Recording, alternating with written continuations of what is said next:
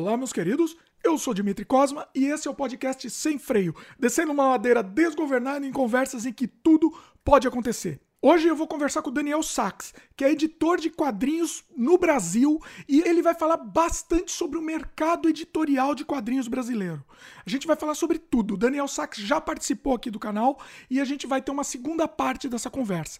Hoje a gente vai falar sobre muita coisa. Vamos falar sobre o fim dos quadrinhos de terror no Brasil nos anos 90, a gente vai falar sobre a distribuição restrita que os quadrinhos têm, as bancas, o problema das bancas, as comic shops que são populares no exterior, na América do Norte, né? E no Brasil não é tão popular. A gente vai falar sobre outros quadrinhos, outros artistas brasileiros também. Vamos falar sobre editais públicos para produzir quadrinhos. A gente vai falar sobre as dificuldades, curiosidades que ser editor de quadrinhos no Brasil trazem, né? A gente vai falar também sobre grandes artistas que a gente não comentou ainda. Um problema que acontece não só nos quadrinhos, mas como em todas as áreas artísticas, que são os herdeiros, né?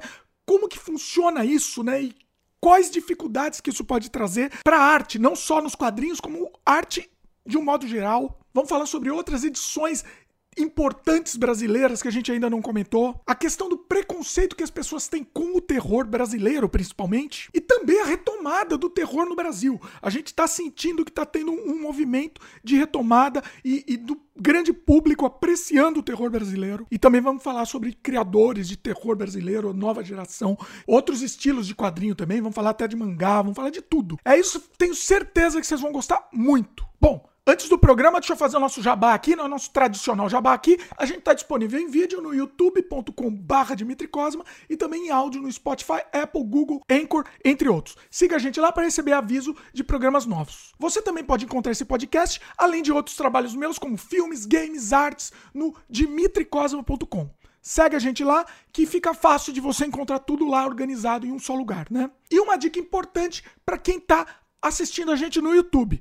Torne-se membro do canal para ter acesso imediato a muito conteúdo exclusivo, como por exemplo meus curtas-metragens, que só estão disponíveis para os membros do canal. Além dos meus curtas-metragens, você também vai encontrar um curso ter um curso completíssimo para fazer efeito especial. Você vai encontrar também make-off. Temos lá, por exemplo, o make-off do nosso longa-metragem Desamantes, que é praticamente um documentário de como fazer cinema. A gente fez um longa-metragem, uma loucura de fazer um longa-metragem em três dias, na verdade, três noites. E você vai acompanhar esse documentário mostrando como foi todo o processo. Assim, é muito, muito interessante. E você não vai ter acesso a esse material em lugar nenhum. Ele só está disponível para os membros do canal. Então clica lá no botão Seja Membro, dá uma olhada lá sem compromisso. Assim, é muito baratinho e você já tem acesso imediato a esse conteúdo. E conteúdo novo vai ser adicionado assim constantemente, né? Então vale a pena você se tornar membro. E além de receber esse material exclusivo, você ainda vai ajudar a gente a continuar produzindo conteúdo 100% independente e de qualidade aqui no canal. O nosso canal a gente fala sobre coisas muito obscuras. A gente não fala sobre coisa que tá na moda, sobre coisa que todo mundo fala, que a gente sabe que vai dar um clickbait, que vai estourar em audiência. A gente faz uma coisa que a gente gosta e a gente tem certeza que esse conteúdo merece ser levado a vocês. Então assim, se você gosta do nosso conteúdo, se você quer apoiar a gente a continuar produzindo, então assim, considere a possibilidade de se tornar membro do canal e aí você pode ter certeza que você está ajudando diretamente na construção de novo conteúdo. Beleza? Bom, já falei demais aqui. Agora vamos para o papo com o Daniel Sachs. Como eu falei, esse vídeo é uma continuação de um outro vídeo que a gente fez sobre quadrinhos de terror brasileiro. Essa conversa que eu tive com o Daniel foi tão grande, tão completa, tão bacana, que ficou com praticamente quatro horas de conversa. Então eu falei, não, não vou lançar um podcast de quatro horas, porque aí o pessoal já não assiste, fala que fica cansativo ouvir. Então a gente resolveu dividir em dois programas. Então o primeiro a gente se focou nos quadrinhos de terror, uma verdadeira aula da história dos quadrinhos de terror, não só no Brasil, quanto no exterior também. Então recomendo que vocês escutem primeiro esse programa sobre quadrinhos de terror e depois voltem aqui para escutar esse daqui, que a gente vai focar mais no mercado editorial, né? O outro também já falou bastante sobre o mercado editorial editorial, como funciona para publicar uma revista tal. Então, se você assistiu outro programa, vai ser uma continuidade aqui. Se você não assistiu também, eu acho que você vai curtir também o programa, porque a gente tá falando sobre outros assuntos também. Mas vale a pena, vale a pena você ouvir essa conversa como um, uma conversa única, tá? Então o link tá aí para quem quiser assistir, recomendo. Então, vamos para a conversa aí, vamos continuar com esse papo incrível com o Daniel Sachs. Vai lá. Ah, tem uma outra editora nos anos 80 que a gente não comentou, que, que eu acho que para mim foi a continuidade da, da VEC também um pouco. E da, da Você fala de The Art, né? Eu chamava sempre chamei de é. Dart. Chamei sempre ah, falei errado. Beleza, à vontade. Foi um pouco a continuidade que foi a, a Nova Sampa, né? Maciota Nova Sampa. É, a, nova Sampa, vamos lá, a Pres Maciota e a nova Pres. Sampa elas foram uma continuação da Grafipar, né? Inclusive, boa Sim. parte do material lá era, foi produzido na Grafipar, né? O Franco ficou com alguns originais. E ele deu sequência. A, a Press era uma, uma editora do Paulo Paiva e do Franco de Rosa. Acho que também, acho que o Feliano também era dono, não lembro agora. Sim. E depois houve aí a Nova Sampa, que era do Casamata, ainda existe a editora, né? mas o Franco de Rosa também foi para lá, publicou muito material terror também, principalmente erótico. Por erótico, eles tinham uma, e até pornográfico, eles tinham um selo que era o Big Boom, né? E publicou muito material também que foi publicado na Grafipar, né? Com a mesma qualidade aí, né? E para o mesmo público. Né? E depois, quando, quando acabou o movimento aí Maciota Press e, e Nova Sampa, depois teve só nos anos 2000 um retorno grande aí com o Franco pela Ópera Gráfica, também dele, a editora, né? É, fez um trabalho, um bom trabalho de publicar material estrangeiro e resgatar muita gente nacional. É, sou um fã do trabalho da Ópera Gráfica. Ela tinha um, era lamentável só a questão do preço, né? Ela já foi uma editora que diminuiu muito os tiragens em relação ao que era o mercado e quem paga com isso, né, para ter o material é justamente o leitor. É. Mas é uma pena que até hoje você encontra muito material desse encalhado. E aí meio que acabou de vez, né?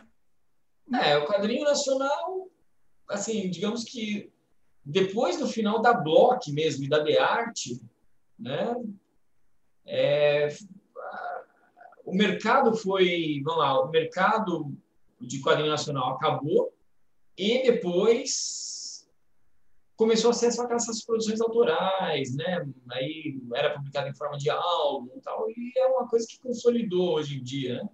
O meu formato, alguns alguns influenciadores tal até falam assim, ah, você está contra a corrente, né?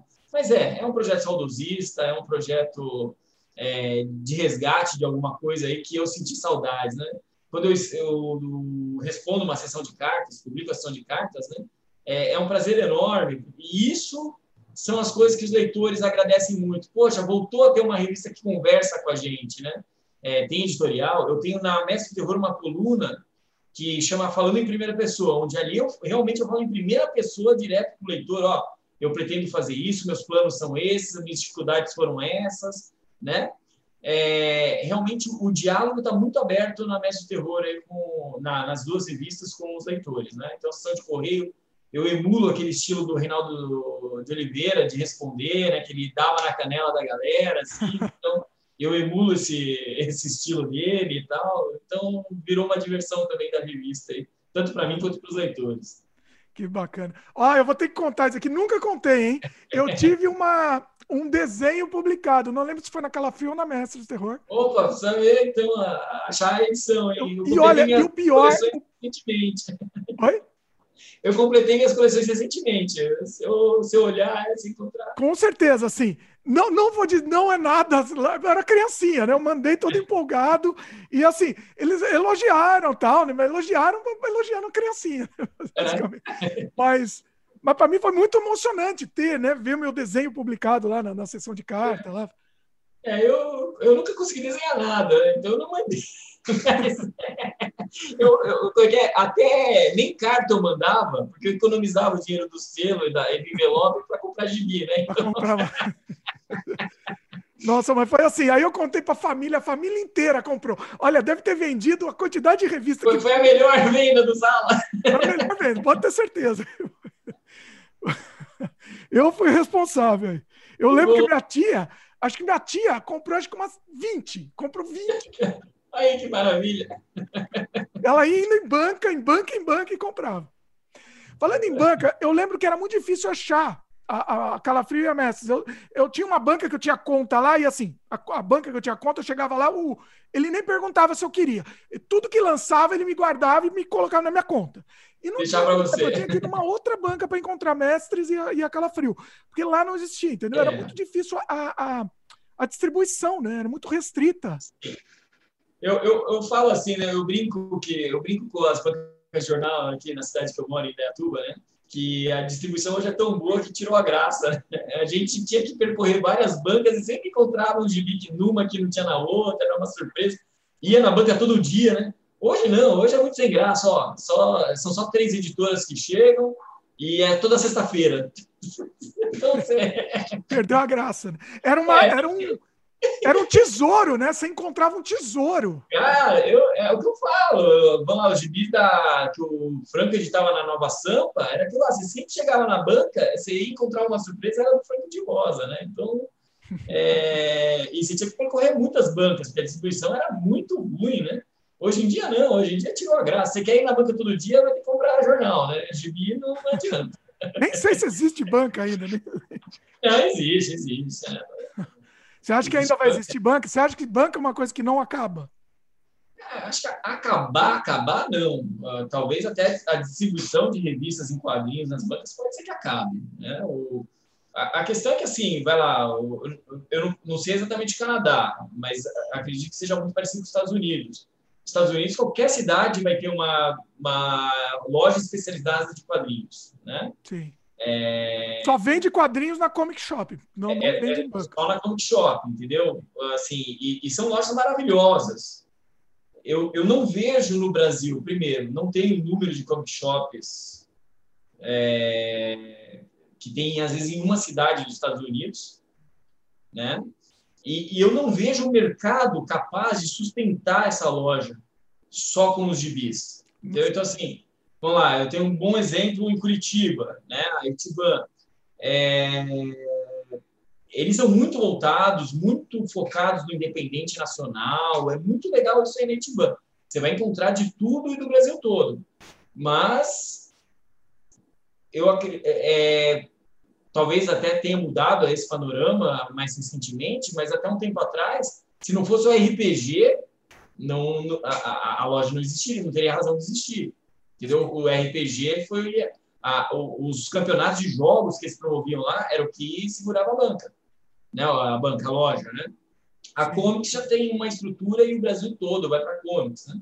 Mas outras outras lojas assim que você nota, ela vai ter que misturar com sebo, ela vai ter que misturar, vai ter que vender outras mídias, é, né? ah, Filmes, várias outras coisas além do, dos quadrinhos. Agora, se você olhar ali banca, também eles, se não tivessem vendendo sorvete, isqueiro, e, É, é, jornal para bloco de jornal para cachorro, cara, também não, não teria existido. jornal velho, né? Jornal velho, exatamente, né? Não, não estaria, não estariam É. abertas as bancas. né? Aqui no, aqui no Canadá e nos Estados Unidos também tem. Eu acho que seria interessante ter no Brasil isso, que é o Free Comic Book Day. Legal, é legal. Sa- Sabe o que é isso daí? Já, Sim, é um dia que distribui aí os quadrinhos promocionais, né, para alguma coisa nova, é, não é, É, um quadrinho. gratuitamente, né? Não é um número inteiro, é um número especial para aquele dia, né? Exato. aham. E alguns são até bem meio grossos, até. Sei lá, tem umas. Tem- já peguei revista, sei lá, de 40 páginas. Tá. Existe coisa assim, mais completa, mas assim, é para dar um gostinho, né? Criar no- Exato. novos, novo público, talvez.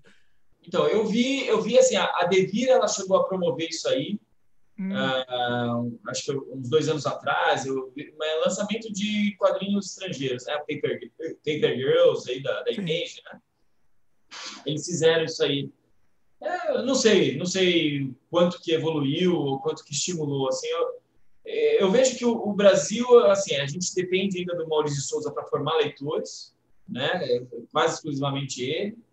Uh, Disney deu uma. A Disney ela chegou a, a num patamar também que eu não sei se ela forma ou se os leitores que continuaram com a Disney são mais velhos, né, do que a da turma da Mônica. Mas é uma pena que outros personagens e outros autores não estão aí. A gente perdeu o Daniel Azulay aí o ano passado, né? Cara, os personagens dele eram maravilhosos. Os personagens dele Barbosa dão muita saudade. Eu gostava muito do Palhaço Alegria. É... Tinha o Ziraldo, cara. É um absurdo o Ziraldo só ser publicado em livros de luxo hoje, sabe? Pois é.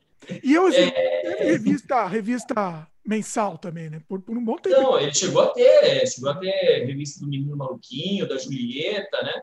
Sim. No passado teve o Pererê, mas, cara, o que, que faltou para assim, o Ziraldo estar tá sendo publicado até hoje, como é o Maurício Souza, né? E é o mesmo caso para adultos, assim. A Chiclete com Banana foi uma coisa maravilhosa que aconteceu. Era uma delícia ler aquilo lá. Eu li aquilo quando eu tinha 11, 12 anos, né?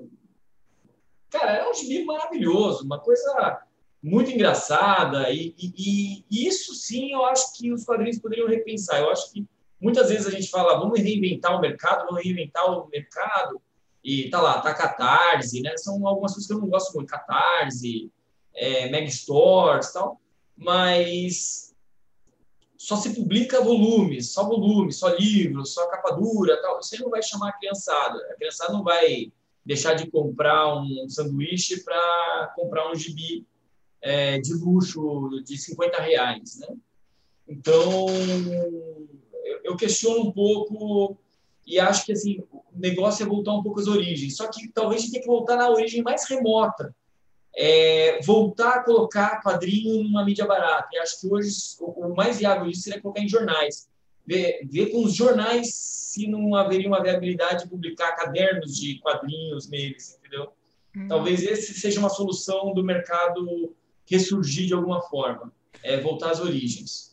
Você comentou do financiamento coletivo. Você acha que não, não é um caminho, talvez, o financiamento coletivo? Não, eu, eu acho que é um caminho e, assim, eu tenho certeza que muitas editoras nem existiriam se não houvesse o financiamento coletivo. Eu, particularmente, eu não gosto. É, questão pessoal, tá? Questão pessoal, né? Eu... O que que acontece? Eu não vou conseguir dormir se eu estiver devendo para alguém.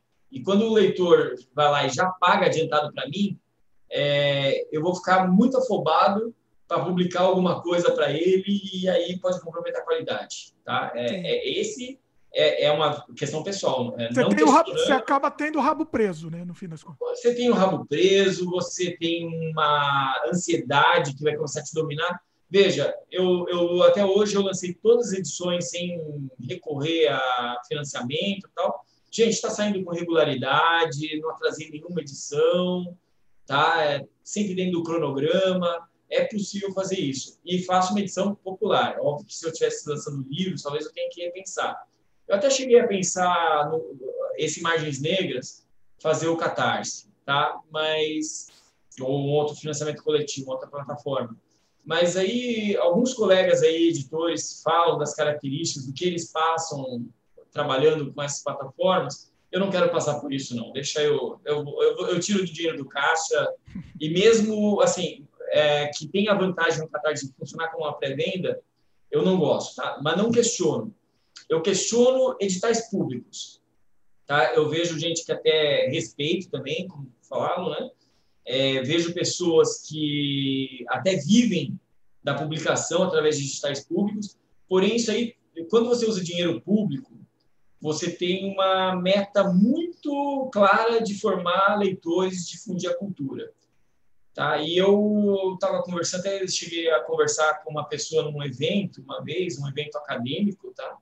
E essa pessoa falou para mim que ele vendia muito, que ele produzia muito, estava ganhando muito, que ele é um quadrinista bom, tal, né? Eu falei, mas peraí, né? Eu nunca ouvi falar de você, cara. E olha, eu, eu, eu compro muito, muito quadrinho independente, né? Não, meu não é independente tal. Eu falei, mas ele é de um estado do Nordeste e tal. Eu falei, cara, mas peraí, eu nunca ouvi falar de você, você está falando dessa maneira aí. É, o pessoal te cerca na rua? Eu, tá, eu achei que eu tava, é, da maneira como ele falou, eu achei que estava falando com o Ziraldo, assim, né? Ele falou, não, não, não é assim, né? Eu falei, mas quantos números você vende, assim, para você estar tá nessa produção? Tá? Aí ele falou, não, eu, eu não quero vender, eu quero meus livros em bibliotecas e escolas. Uhum. Eu falei assim, tá, mas então quantas pessoas leem as suas revistas? Ele falou, não sei. Não me interessa.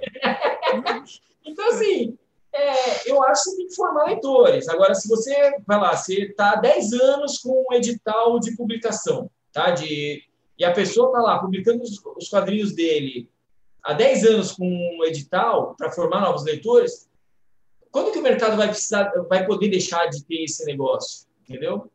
Então, assim, é legal que permite o pessoal publicar, mas está realmente formando leitores? Está produzindo para alguém ler? Eu, eu só quero publicar as minhas revistas quando tiver gente lendo. A hora que ninguém mais estiver lendo, é. É, se o cara está comprando porque tem dó de mim no evento e ah, eu, eu gostei muito do que você está fazendo, vou comprar, mas não vou ler, eu prefiro que não compre. E o que é absurdo, né? Porque assim, poderia ser muito bom o edital para ajudar ele a produzir e ele que ele, pelo menos se ele quisesse que chegasse nas pessoas. Mas no caso assim, não interessa, não precisa que chegue nas pessoas, eu só quero produzir e ganhar meu troco aqui. Basicamente é, é isso, né? É bem isso, é bem isso. Aí não tá, não tá... Essa pessoa em específico, ela até chegou para mim e falou, né, que ele estava produzindo que ele era bom. Que, é, isso aí foi 2000 e, 2015. É, não, 2013 ele falou para mim, não, cartunista bom hoje produz e ganha muito dinheiro, né? Então, cara, eu, ele foi falando, eu fui, peraí, mas é, é um, eu achei que era um absurdo eu não conhecer a pessoa, não saber da obra dele. Eu até terminei a, a conversa e disse, cara, você tem, no evento tá vendendo quadrinhos seus? Tá, tá vendendo. Eu peguei e comprei, não achei uma maravilha, mas é um detalhe, na campanha presidencial de 2014, a, o governador do estado dele morreu num acidente de avião. Tá? Depois disso, ele não publicou mais nada. Então, quer dizer, será que ele deixou de ser bom depois que o cara que mantinha o programa morreu? É, é Porque ele não publicou mais, né? Acabou o edital, acabou a publicação do cara. Ele deixou de ser um cartunista bom. Então, e, ó, Cadê o público do cara? E olha como é falta de visão, olha como é burrice. Não tem outra palavra. Porque, assim, se você usasse esse financiamento para construir um público, né? Ele não precisava mais do financiamento, né? Quando você secou a fonte, dizer... você anda pela, pelas próprias pernas, né? Vai, usou, usou o edital num, dia, num ano. Vai, hoje, vai lá, um cartunista, normalmente eles publicam um por ano, ou um cada dois anos.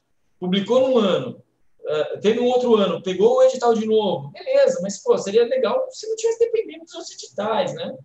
E aí, cara, você começa, mas assim, eu não vou questionar, eu não vou, eu vou respeitar aqui, eu sei, porque muita gente está publicando graças a isso, né? Então. Eu acho, né, mas é que eu acho que o grande erro dele foi não, foi é ter acreditado que isso ia continuar para sempre. Vai exato, lá, tem essa fonte para sempre, é. tudo de boa. Entendeu? E, e, e, aquilo lá, e não fazer uma coisa comercial. Você precisa fazer uma coisa comercial, né? Você precisa fazer uma coisa para cativar público. Você quer, você quer fazer alguma coisa pelos quadrinhos? É, os quadrinhos só vão existir quando eles tiverem utilidade. A utilidade é o pessoal gostar, querer comprar. Ah, queremos conservar uma floresta, beleza. A floresta ela tem que ser conservada, mas ela vai, ter, ela vai ser conservada mais fácil se o objeto da floresta, a, a, a qualidade da floresta puder render alguma coisa que torne ela sustentável, né? Então, essas são as questões. A gente não pode querer manter as coisas artificialmente. A língua, o latim é, é mantido artificialmente. Você não vê pessoas conversando em latim na rua, né? Então, é, é, é uma eu, eu não acredito em tão artificial de alguma coisa, né? Naturalmente, as pessoas têm que gostar de algo e buscar esse algo, querer isso daí. Sim, né? exatamente. Agora, deixa eu te fazer uma outra pergunta polêmica aqui. O que, que você acha? O que, que você acha do, do digital? De, do, ah, okay. do, lançar o produto no digital?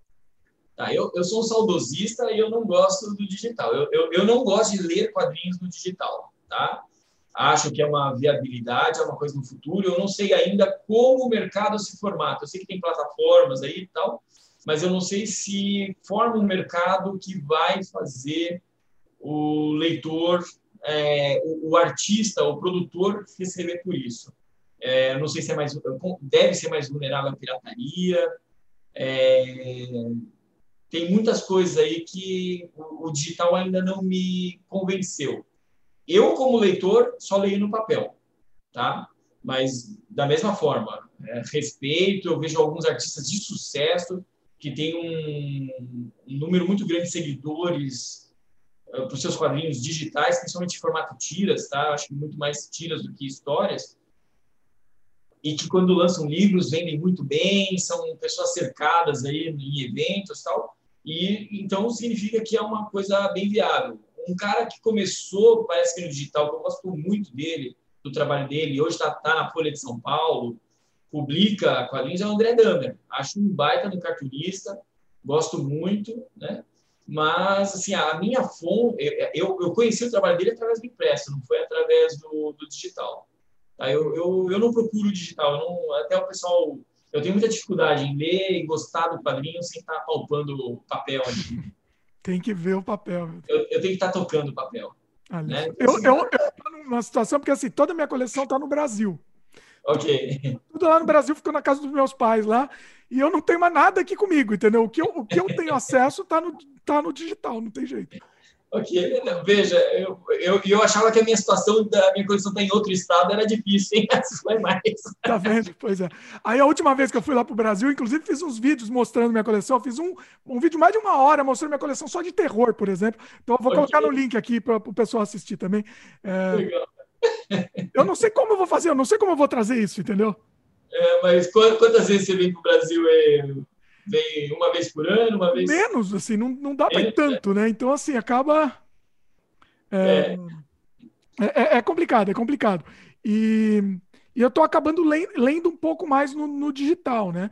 Conversa com o governo aí, vê se eles não querem, assim, no futuro, você hipoteca, você traz agora a sua coleção e no futuro eles ficam e montam uma gibiteca aí de material nacional. Né? Não, eles conseguem montar uma gibiteca. Lá no Brasil o pessoal consegue, inclusive. o, e aí, assim, em cima disso, dessa sua resposta, tem mais uma pergunta mais polêmica aí em cima. Opa, vamos lá. Vamos lá. A questão dos scans, né? O que, que você acha disso? Eu não estou falando scan, por exemplo, na sua revista que, que você está fazendo agora, porque obviamente que isso é pirataria, obviamente que isso é, é, abominável, entendeu? E, e quem fizer isso está destruindo o mercado. Bom, okay. né? Está destruindo o mercado, está destruindo a produção de novos. novos, é, novos... Ele deixa de estimular a produção, é isso que ele faz. Exatamente. O que eu estou dizendo é de coisas antigas.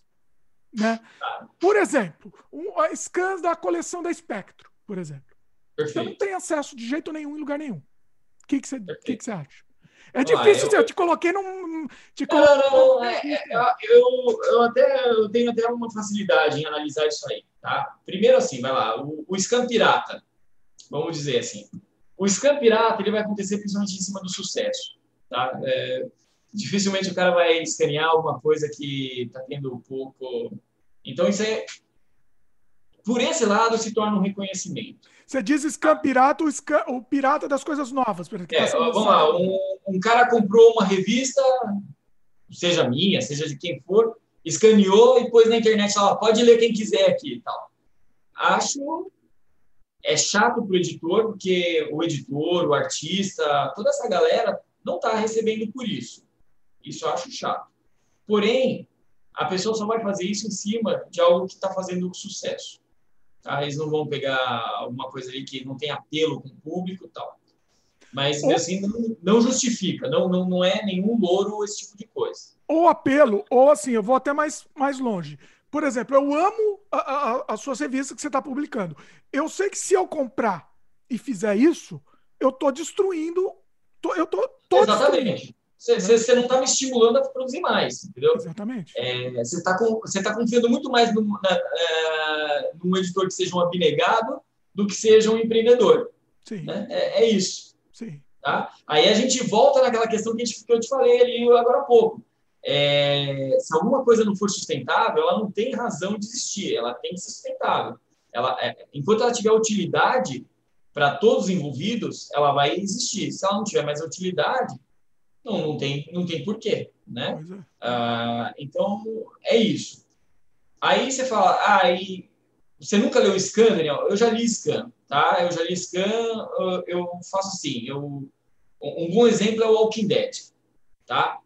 Eu não li o Walking Dead, eu assisti o primeiro episódio do seriado, eu fiquei abominado com aquilo lá, achei muito bom e fiquei com medo e querendo saber o que, que ia acontecer. É, não deu outra. Eu fiquei desesperado, eu fiquei com medo até. Eu, eu imaginava zumbi andando na rua quando eu vi aquele primeiro episódio do, do, do seriado. E eu fiquei desesperado para saber o desfecho daquilo lá. Aí eu encontrei na internet as edições escaneadas.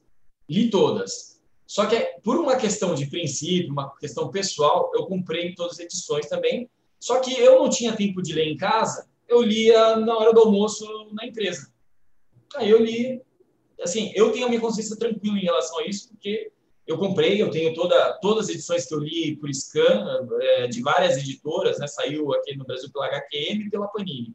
Eu tenho a, a, a série toda por essas duas editoras, né? Então, assim, toda edição que eu li como scan, eu li como scan depois de um certo tempo, para aproveitar meu tempo livre ali para ler, tá bom? É, e aí eu lia outras coisas no impresso em casa. Então, é, aconteceu isso comigo. Agora você fala assim, material histórico. Eu acho que material histórico é válido se não houver nenhuma possibilidade mais de ser publicado. É, se existe ainda a possibilidade de publicar negociando com o artista, eu acho sacanagem você escanear e colocar na internet. Ou com a própria família, né? Não só com o artista, ou com a família do artista. Exato, com a família, assim. Por exemplo, agora, vai lá, tem um material perdido, né? É, artista morreu, não tem detentor de direitos, tal. É, tem uma edição muito rara, que é até por uma questão de historiadores estudarem o material. Preservação, né? Preservação, estudo da narrativa, da arte aí, aí não dá para ser contra o scan puramente, né?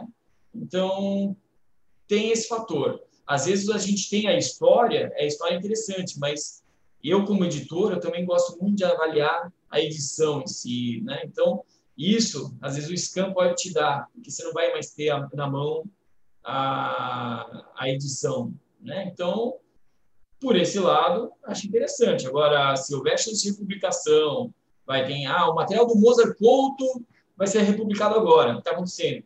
Pô, seria muito sacanagem eu pegar a revista original que eu tenho ali, escanear e jogar na internet, né? É,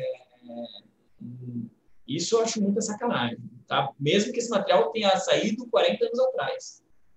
Eu acho que tem que pensar no. Exatamente, tem que pensar na continuidade desse é. trabalho, né? A gente... Assim, não é coisa tão preto no branco, assim, né? É. Mas, é... Mas, assim, Muita gente não pensa na moral. Ah, não, é imoral fazer isso, é roubo. Eu não quero nem discutir isso. Eu estou uhum. discutindo na parte prática mesmo. Né? Eu gosto daquele artista, eu quero que ele faça mais, eu quero que, ele tenha, que esse trabalho esteja, ele seja reconhecido. Né? Então eu vou valorizar esse artista. Né? Exato. Assim, eu acho que, vai lá, você pode de repente focar na internet em baixa, sabe? Várias coisas aí tem, tem como fazer. Eu mesmo, você fala assim, ah, Daniel, eu não tenho nada pirata no, na minha proposta editorial, mas eu já tive muita vontade. Por exemplo, você lembra de um quadrinho chamado Esquadrão Atari? Saía na Heróis em Ação. Esquadrão Atari, lembro. Opa. Eu fiz até uma matéria dele na Mestre Terror 69 sobre isso aí. Eu tenho a coleção inteira americana, eu tenho tudo que saiu no Brasil e tal. É, tem algumas histórias dele que não foram publicadas no Brasil.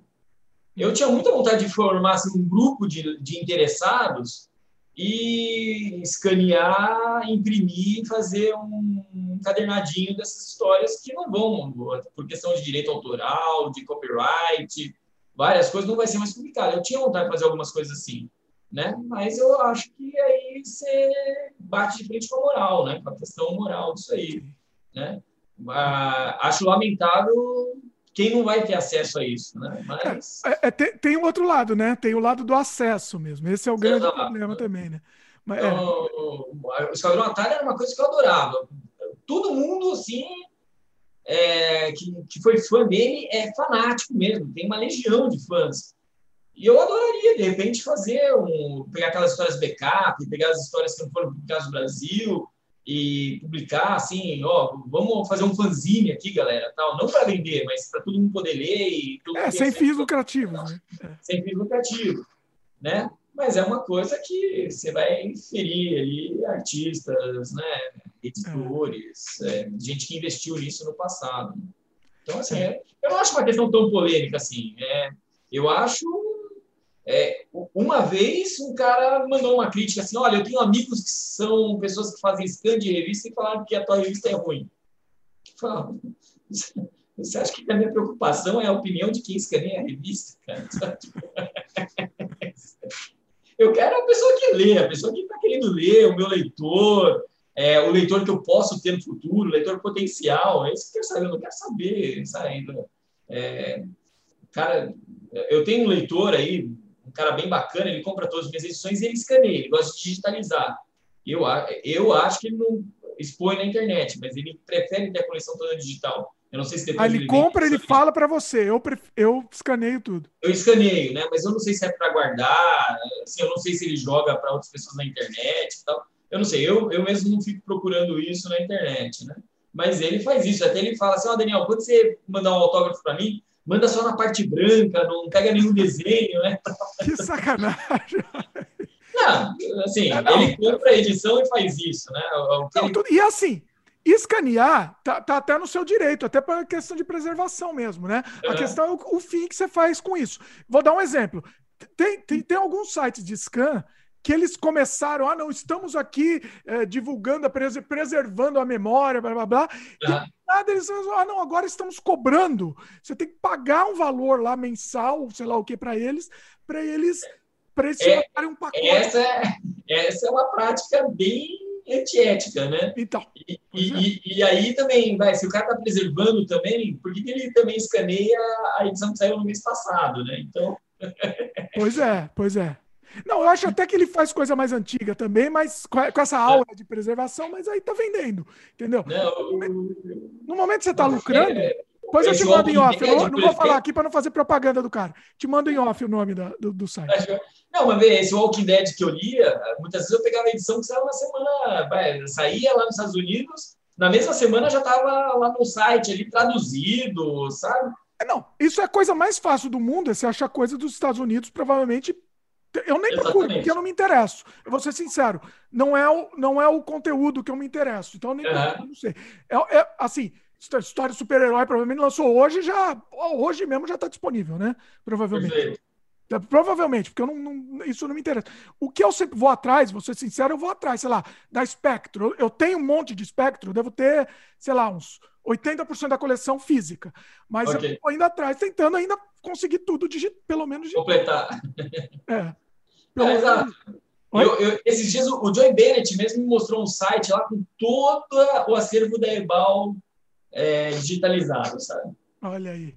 É interessante de um jeito, é, sabe? Porque assim, não vai, realmente não tem, não tem acesso, né? Eu acho que. Entendeu? Agora vamos lá, o New Adams, vai lá, New Adams não, mas. É New Adams também, vai lá.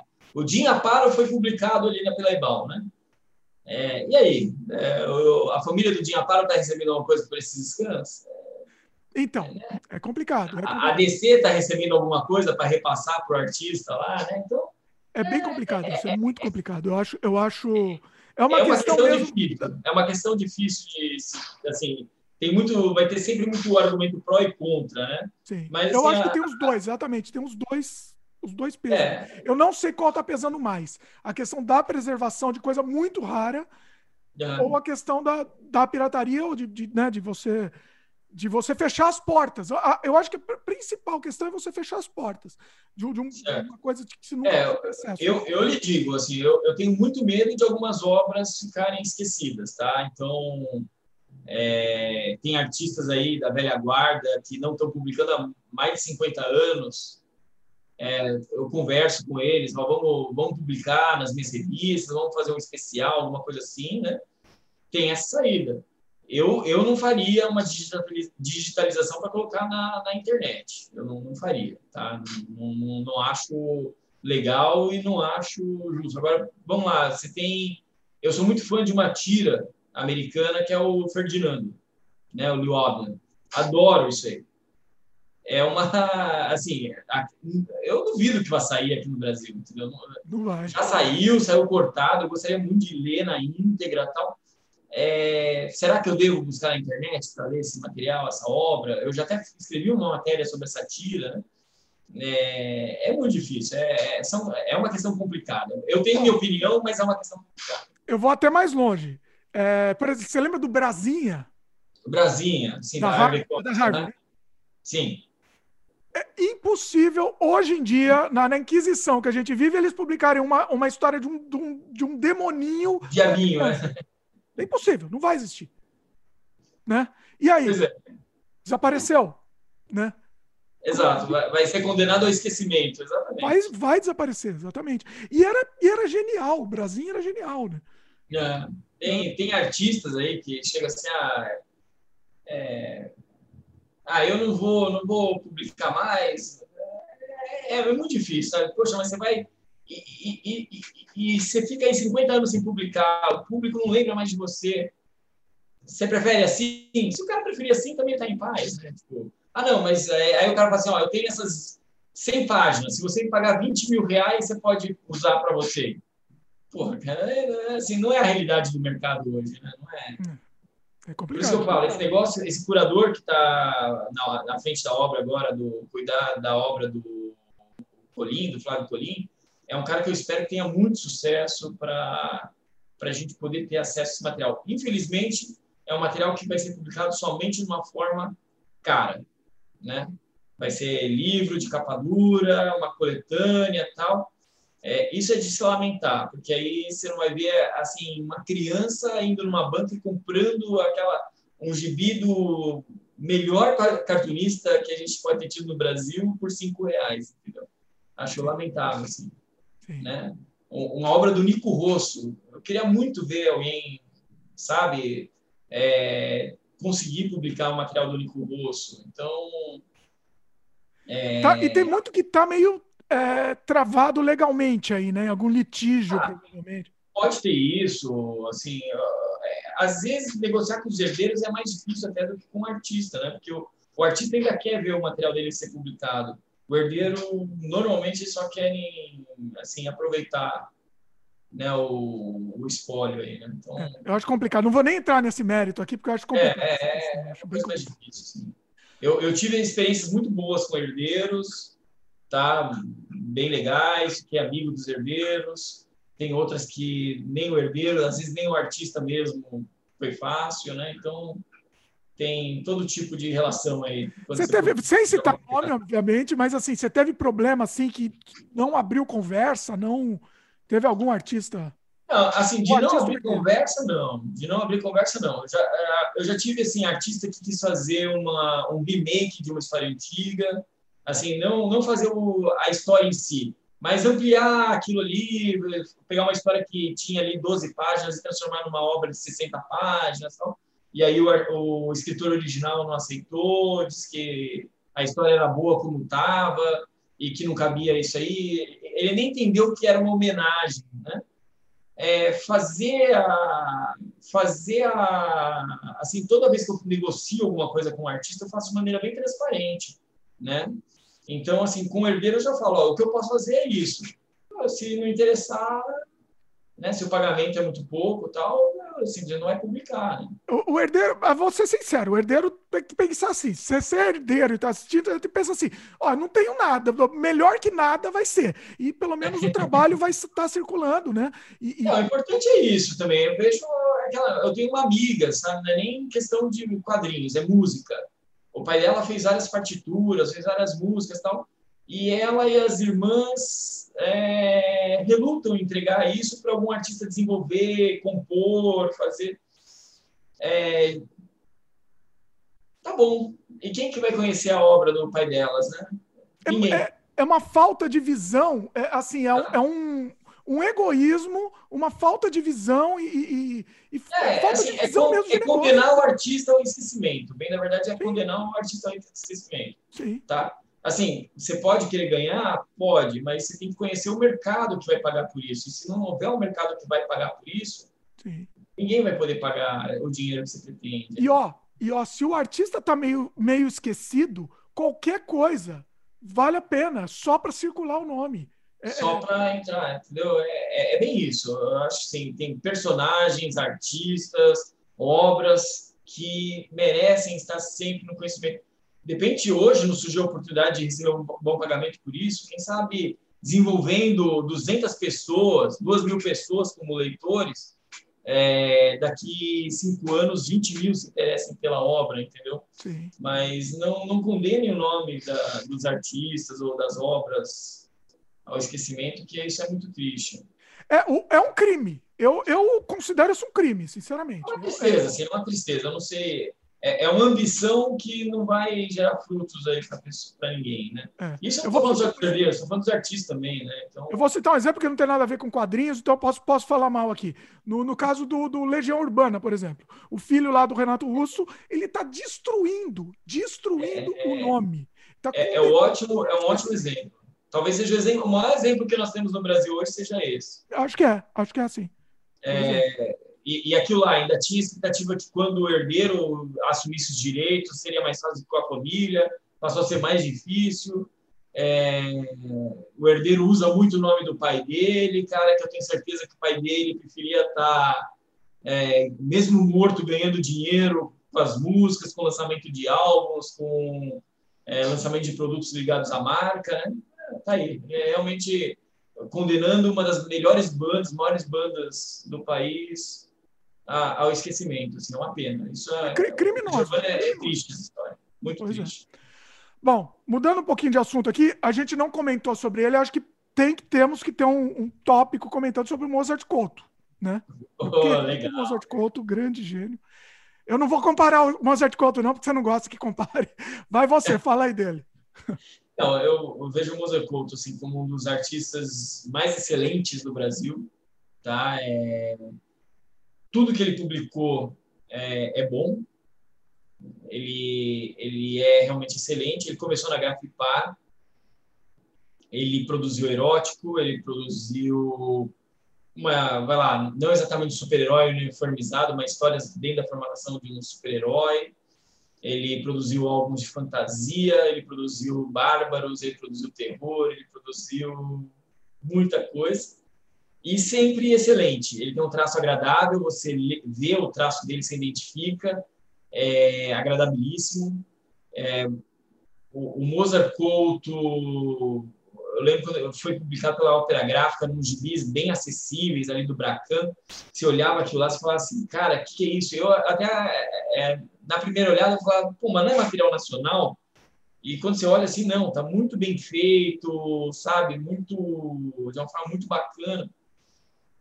Ele trabalha e, muito com luz e sombra, assim, é muito um trabalho inacreditável. Ele é perfeito, ele está muito bem desenvolvido. É, eu tive o prazer e a honra de entrevistá-lo em vídeo pela primeira vez, né? A gente foi o primeiro episódio que abriu a temporada aí do TV Calafrio aí de 2021. Vamos fazer é, o jabá, merece o jabá. Inclusive, estou colocando no post aqui esse vídeo, a entrevista com o Mozart Couto, mas faz o jabá aí. Não, tá jóia. Assim, o, o, o TV Calafrio é um programa que tem dentro do canal de um leitor meu, que é o Cássio Witt, virou um grande amigo. E o Cássio estava procurando algumas maneiras de aumentar a audiência do canal. Eu falei, ah, vamos, vamos fazer o seguinte, eu preciso aumentar as vendas da revista por divulgação. É, você quer aumentar o canal, vamos, vamos fazer um programa para falar sobre quadrinhos, sobre as revistas e para falar sobre quadrinhos nacionais e tal. E foi isso. É, veio o TV Calafrio, né? Um, uma ideia que eu lancei para ele, a gente desenvolveu. Uh, os leitores, os espectadores pediram muito por entrevista, a gente começou a colocar entrevistas lá. E o Mozart Couto, a gente tinha duas opções para encerrar, três opções, na verdade, para encerrar o ano passado, 2021, para com uma entrevista especial. Uma foi é, bom, 2020, né? Dois, não, é, não vou falar os outros dois nomes, né, mas o Mozart Couto seria uma delas. Daí, quando chegou perto da gravação, a gente falou, puxa, olha, eu sou muito tímido, eu sou recluso, né? Ele é uma pessoa reclusa, bem reservada, né? E depois ele até explicou para nós, eu, é, eu, tenho muitas opiniões, isso pode não agradar, a gente falou, tudo bem, né? E aí ele está agora em atividade, ele tem um álbum aí, um trabalho em evidência que está tá no Catarse por uma editora muito bacana que é, Universo Fantasia, Universo Fantástico, né? Sempre me confundo o nome, do Roberto Castro. Ele vai lançar o álbum Zamor, que é um personagem que saiu numa, no almanac da Grafipar, né? E o Zamor vai sair numa edição especial agora, aí pela editora do Roberto. e o Mozart está muito em evidência. E aí ele falou, olha, cobraram dele, ó, tem que fazer uma entrevista aí no YouTube e tal. E ele falou, ó, como eu me comprometi com a turma do TV Calafrio ali, né? Então, deixa eu conversar com eles tal. E ele fez, a gente falou sobre o álbum, falou sobre a carreira dele, falou sobre a participação dele na Calafrio, né? Então, foi muito legal. O Mozart, assim, é, eu desafio qualquer pessoa a olhar o trabalho dele e falar assim, ah, eu não gosto do Mozart Couto. É, desafio, desafio. Eu, eu, até hoje... Impossível. Eu, eu, eu arrisco dizer que ele é uma unanimidade. Não, não conheço, né? Então, tô... para mim foi uma honra conversar com ele. É, sempre gostei do traço dele, foi uma conversa divertida. A gente tá, formou um contato, eu não tinha contato com ele, agora formou um contato, a gente está conversando, quero ver se vem participações dele aí na Calafrio, né? Ainda não tem, ainda não tem. Ainda não, dentro do meu, da minha fase aí, não teve ainda, né? Tá. É, tá, tá bem avançada aí a conversa, né? Óbvio que as condições são bem diferentes do passado, Legal. mas, assim, falta de esforço do editor não é para isso. Ó, a entrevista tá aqui no link também, tá, pessoal? Recomendo que vocês assistam. Legal. É, eu não assisti ainda, inclusive, vou assistir depois de terminar a gravação, já vou assistir. É o meu programa do dia aqui. Beleza, é, vai, vai, gostar bastante. Ele foi muito simpático com a gente, falou bastante, algumas curiosidades, está muito legal ali. E convido todo mundo a conhecer os Amor, né? Eu, é, eu vou comprar o meu álbum assim que for publicado, né? Eu falei com o Roberto, né? Que ele tem uma loja que vende também a revista Calafrio, tal, é um dos lojistas, parceiros. Eu vou comprar o álbum quando ele for lançado, né? O, no não, Catarse, vale a pena. Vale a pena porque... É, no, no Catarse eu não vou colaborar, né? Eu não, não, não colaboro no Catarse, até porque o Catarse tem lá a sua taxa também de desconto da capa e eu prefiro que o artigo, o editor leve essa aí também. Né? Então, é, é, receba integralmente. Pois é. Uh, ah, deixa eu te comentar também, tem uma outra coisa que a gente estava no cronologicamente também.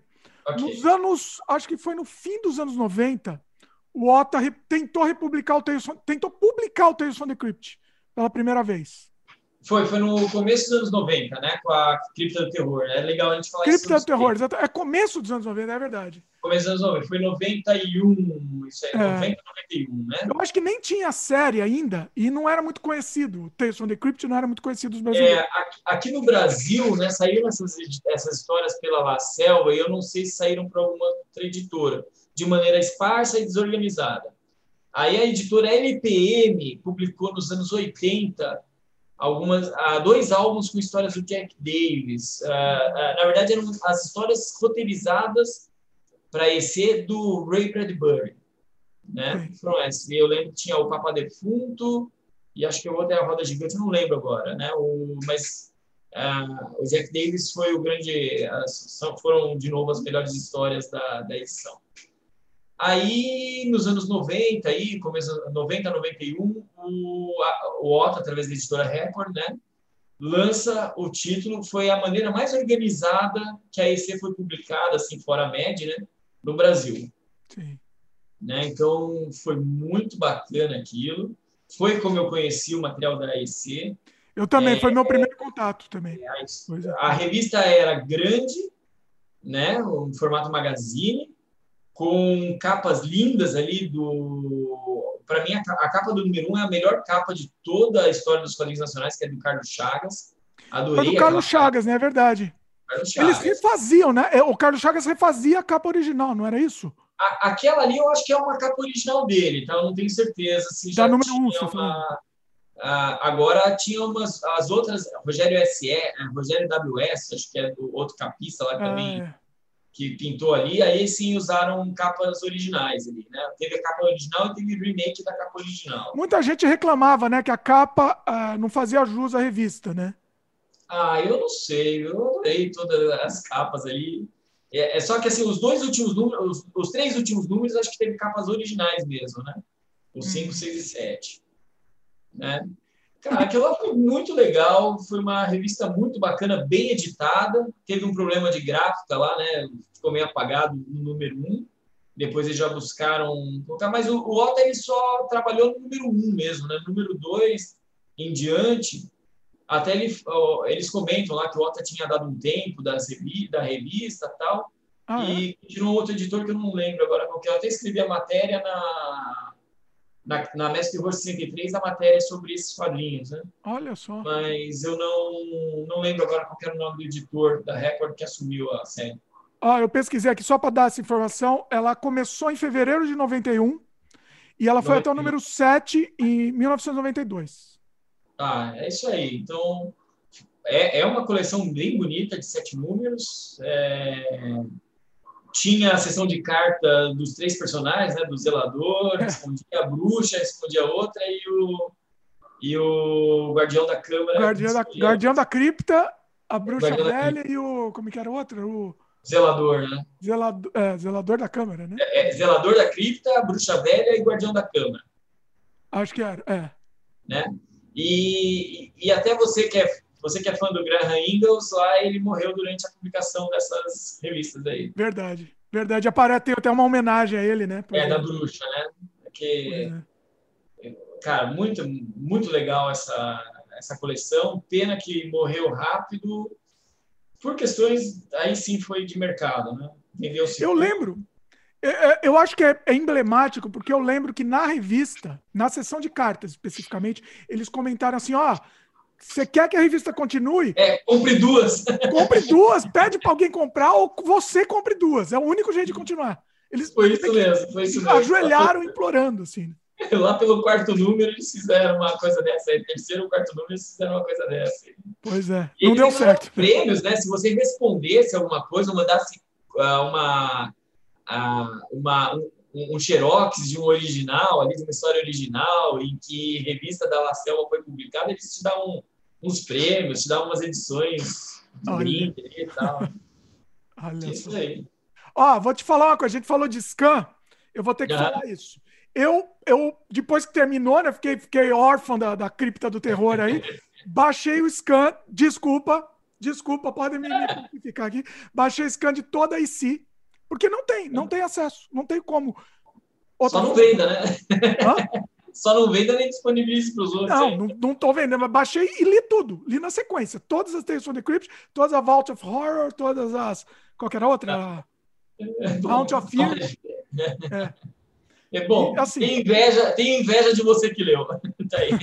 Você não vai lendo scanner, essa, essa religião não ah, assim, é, é, acho que até, até a questão do tempo para ler o scan, assim, é, para mim é, seria difícil, assim, né? Porque assim, e, e olha, que eu tentei uma época, eu tentei comprar a republicação, que teve uma republicação gigante, importar no Brasil. Sim. Eu ainda morava no Brasil, tentei importar no Brasil. Não, não, não tinha como, era inviável. Impossível. Acho que foi pela Fantagraphics, não foi isso? Não leio, acho que sim. Acho que sim. Era uma é. coleção gigantesca, era um negócio absurdo. Assim. É. E acho que não vinha com tudo, inclusive, nem vinha com tudo. Mas é. é. E acabou, né? Foi, tão, foi, foi um negócio emblemático. Para mim foi bem emblemático. Aquela foi muito boa. Assim, eu posso dizer que não foi meu, a minha estreia como leitor de terror, mas aquilo lá eu acho que foi um dos grandes momentos. Ué, qual foi sua estreia, então? Eu, eu creio que foi com os gibis da Block, que eu, ah. foram os primeiros gibis que eu li de terror. Qual, aqueles Drácula? É, aquelas histórias reais de Drácula. Eu não, eu não lembro se era a fase Marvel da Block ou fase, é, ou, ou fase já nacional. Eita, Daniel, vou te falar a verdade, hein? Aquilo lá dá vontade de chorar. Eu achava então, bem. Mas é, vamos lá, a gente fala assim, ah, as, as revistinhas eram mal produzidas, tal, né? aquelas cores eram berrantes, mas vamos lá, ó, quem que estava ali? Ó? Luquete estava lá, né? Ah, é... Marcelo Quintanilha estava lá, né? O Mobono estava ali, o Lendino estava ali, acho que o Mano, Eumano estava ali. Eumano, será? Shimamoto, Colim, entendeu? É, então, assim, é, tinha múmia, na múmia, né? Tinha muito o, Shimamoto. O Shimamoto era, fazia múmia e múmia. o Colim fazia lobisomem.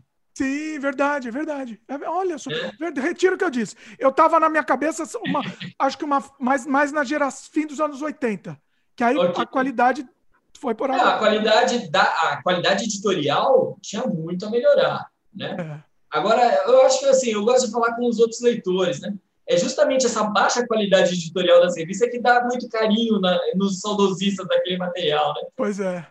é... Só que tinha um problema aí. também. Por ser colorida, eu, eu acho que terror tem que ser preto e branco. É aí podem me xingar, mas não, terror é preto e branco. Então, agora é interessante, né? Que as revistas da Entertainment Comics né, eram coloridas no começo. É aí, exatamente. Preto e branco foi aqui no Brasil. É, a gente acostumou a ler a, a esse comics em preto e branco. Eu Exato. acho estranho ela li- eu li o que eu li colorido, eu achei estranho. Você acostuma É. depois, mas não se compara, você consegue ver a arte, né? Exato. É, eu- assim, eu, eu- um bom exemplo agora está sendo publicado aqui no Brasil, né? O, a coletânea do Príncipe Valente. É, E eu tenho o material da Ebal e estou comprando, essa nova coleção também. É, não substitui o da Ebal que está em branco e preto, não substitui mesmo. Pois é. É outra coisa, é outra coisa. Então, assim, é- exatamente isso que você falou da cripta do terror do Brasil foi a brasileira foi melhor do que a original. Foi melhor que o original. Fim Editorialmente foi, com certeza. Pois é. Pois é. E, e Theo, desculpa, não, terror tem que ser preto e branco, tem que ser. Você consegue ver o traço, você consegue sentir, é o clima, né? É o clima da coisa. É, eu acho que com certeza deve ter é, histórias de terror aí. Tem histórias de terror coloridas. Eu tô, tô sendo, tô sendo extremista aqui. É, é, tem, tem sim, né? Mas é, realmente Mas tem que ser bem pintado, né? você, assim- você pega ali o Shimamoto e o Colim pela Block colorido, não, não- não valorizou, não valorizou, né? Não valoriza, não valoriza, exatamente. É, assim, pode não ser ruim, vamos dizer, Ah. mas com certeza é muito melhor preto e branco. Exatamente. exatamente. Será que isso, ó, pensando aqui alto, será que isso não foi um do- uma das coisas que ajudou a, a, cair, a caída do terror? Que assim, o, A qualidade das. O público Sim. acostumado em colorido, não, você tinha que ler em preto e branco, e assim, se fosse colorido não ficava tão bom. Será que isso não ajudou a, a- a- o, o mindset do público é, perder um pouco isso? O público perder essa vontade de ler terror, vamos dizer. Tô acostumado a ler super-herói colorido lá, mesmo aquela pintura, aquele splash de tinta zoado. Enfim. Pode ser, pode ser. O que eu vejo mais é o seguinte: quando você tem alguma coisa que faz um sucesso, e o quadrinho de terror foi um sucesso no Brasil, é, você estimula mais gente a fazer a mesma coisa, só que não faz com a mesma qualidade. Sim. Tá? E aí tem um negócio que o pessoal chama muito de diluição da franquia, diluição da marca, né? Acho que com o terror pode ter sido isso. De repente tinha tanto material que se, vamos lá, 20% era excelente, 30% era bom, mas todo o resto era ruim, aquela pessoa que experimentou o ruim é, se- não, não se interessou em buscar o excelente, sabe? Não, não arriscou. Acabou, é tudo igual, né? Exatamente. ruim, é tudo igual. Pode ser isso. Eh, Isso com certeza pode ter acontecido. É. É, eu li um, eu li um dos gibis da Block que eu não gostei, assim, foi difícil de ler aquilo lá, sabe? E, e realmente pensei, poxa, mas será que os daqui para frente vão ser sempre assim? E aí você começa. Hoje, hoje é fácil, né? Hoje, vai lá, a gente já passou por um período de inflação aí, mas a gente falou de inflação de 10% no ano, mas a gente vivia 10% na semana, na nossa infância. né? É, então, assim, vai lá, se quer comprar uma coisa que você faz coleção todo mês, de repente tem outra que você quer arriscar e tá caro, né? É, semana que vem você só vai conseguir comprar meia delas, então compra uma hoje. É. É, era difícil arriscar uma coisa. A, a segunda vez, desde que a primeira você já não tenha gostado muito, né? Isso Pois pode é, acontecer, é. Você falou da Block lá, aquela história saia de Drácula. Eu tinha uma que, formatão maior, não sei se você lembra disso. Isso. Ela saiu, os, os primeiros cinco números, né? Saiu em maga- formato Não, acho que de foi mais pro fim, talvez. Foi o primeiro, os primeiros, mas depois no final também. Eu acho que eu posso ter aqui. Peraí, vamos ver. Olha só. Vamos ver aqui, em te- em tempo real aqui, pessoal.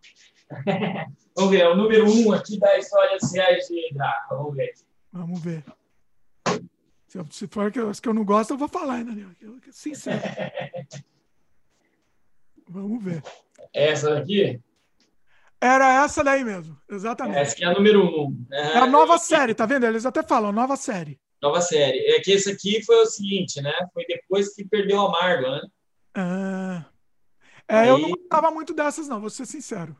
Não, vê, o colorido não combina nada com o terror. É, então.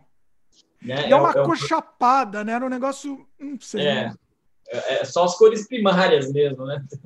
E tá vendo, ó, desvalorizava até a arte, tá vendo? Mesmo inde- independente da arte ser boa ou não, você nem pers- consegue prestar ter muita atenção na arte. Exato. Então, é assim, é... Agora, outro assunto que acho que é bom a gente levantar. Nosso programa já está ficando gigante aqui, mas temos assuntos que temos que levantar aqui. Tá a questão do preconceito com o terror. Muita gente tem esse preconceito, né? Tem. Tanto é que filme, eu já comentei num podcast, acho que foi com o Aragão que eu comentei. Uh, filme, as pessoas não falavam que era terror, ah, chamavam de suspense. Porque se fala terror, ninguém já via, ninguém via mais. É, vamos lá, eu, eu não lembro de muitos filmes que, que tenham sido indicados a Oscar ou a prêmios aí que sejam de terror, né? Pois é, pois é. Até super-herói já começou a ser indicado, né? Mas, é. Vamos lá, eu, eu, eu não sei, acho que o Exorcista chegou a ser indicado é. para Oscar. Talvez o único, né? É. Talvez seja o único. E, e, e, Lobisomem Americano em Londres, aí vamos lá, né? Lobisomem Americano em Londres foi criada a categoria maquiagem para o Rick Baker ganhar. Pela Exatamente. Né? É uma, uma desculpa, é. é. foi, foi mais ou menos aí. É. Então, é. eu acho que tem preconceito, sim. Ah, eu, quando eu comecei esse projeto, principalmente em eventos, porque eventos sempre foram os picos de venda, eu lembro do pessoal falando, comentando que ah, eu esperando, na verdade, que o público evangélico aí tivesse alguma restrição. Hum. E, cara, foi uma grata surpresa, porque eu tenho muitos leitores evangélicos. Olha. Muitos, e em eventos é grande a quantidade dos evangélicos que vão lá comprar. E, e foi uma delícia. Uma vez em Campinas, foi muito legal, porque vieram três meninas assim que deviam ter 12 anos, 13 anos, e elas olharam, olharam, olharam, daí chegou lá os pais, assim, né? E elas falaram, ah, a gente vai passar aí depois, né? Eu pensei, ah, não vão voltar mais. Ah. De repente elas voltaram, a família toda voltou e compraram assim seis revistas, sabe? Olha! Eu achei muito legal isso. Esse foi um exemplo, tem vários outros exemplos. O Cássio, que é meu colega no TV Calafrio, ele é evangélico, né? É um dos leitores mais fiéis. Então, o, tem, eu tenho leitor que é pastor, né? Ele é pastor em igreja, ministro de igreja, ele lê. Então, assim, é, tem preconceitos, mas eu acho que vai mais assim, de algumas questões ideológicas, às vezes, ou moralistas, falsos moralistas, né? Do que religiosa eu já vi que não tem. Eu fiquei muito contente, assim. Nossa. Né? O, o... eu tô, então, tô, agora estou impressionado mesmo. Você, você, me falou uma coisa, abriu minha cabeça agora. Não, foi muito legal. Aí, assim, sabe, aí você começa a pensar, poxa, é, o preconceito não era deles, era meu, né? Eu que tinha, eu que achava que ia acontecer uma coisa e não. E, e isso foi muito legal, assim, os evangélicos, é, outros públicos que dava a perceber assim, ah, você, você extrai uma fatia assim do, do público geral que está vindo ali, você nota que ah, essa fatia aqui também compra bastante, né? E, bom, a interação com o público é muito gostoso nos eventos, tá? Tem algumas passagens muito legais, assim. Conta aí. Mas é, teve uma vez só que uma, uma moça, assim, uma menina adolescente veio comprar, ela estava junto de uma amiga ali, vieram comprar a revista, gostaram, foi mais a amiga que estimulou a, a comprar. Hum. E depois os pais da menina vieram falar que não queriam que ela levasse a revista tal, né? Então. Devolveu, foi devolvido. É, foi devolvido, assim, né? Ah. Então foi isso. Era uma menina de uns 15 anos, assim. É, Coitada? Era um pouco mais velha. Eu achei que não era 12, 13, não. Ela tinha uns 15, assim. E aí os pais não, não, não deixaram, né? Os pais, os pais até, até eram. A mãe era velha, mas o pai era novo, assim. Uhum. E falou que não, que eles não iam qual, permitir. Qual revista que era? Qual, qual edição? Era, foi aquela Fio 58. Essa daqui, ó. Então, da história do banquete. Foi né? bem no meio aí. Olha aí. Aqui, ó. Daqui, é, é até uma, essa daqui foi legal. A capa tem um light, né? A capa nem é muito.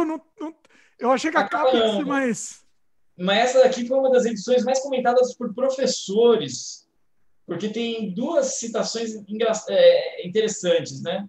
Hum. Tem uma tem uma história da tem uma história adaptada do, do Machado de Assis pelo Zé Aguiar, Olha. né?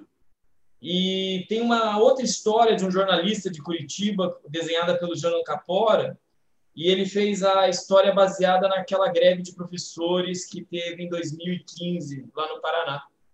Então, ele inspirou ali, né, uma história de greve, assim.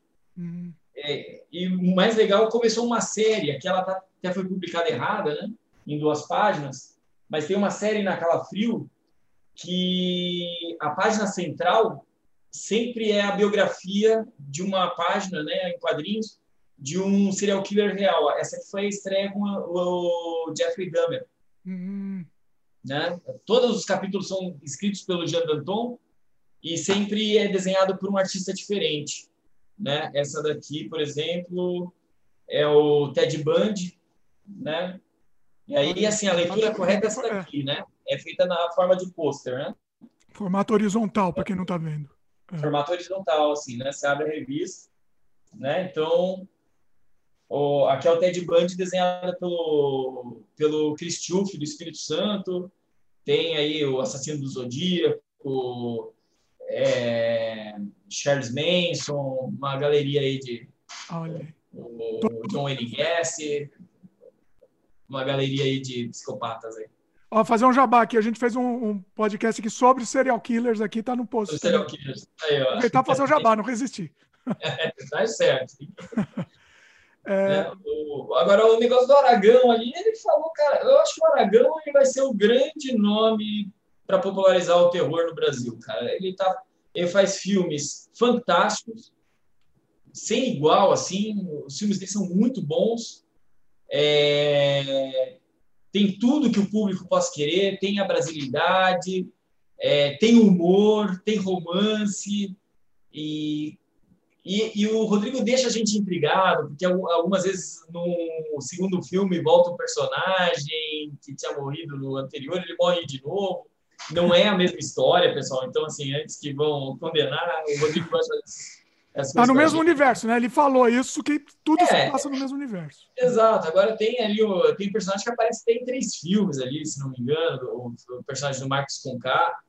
É, as histórias estão interessantíssimas e, e, foi muito legal que quando estava produzindo o álbum do da a revista Calafrio Especial, né?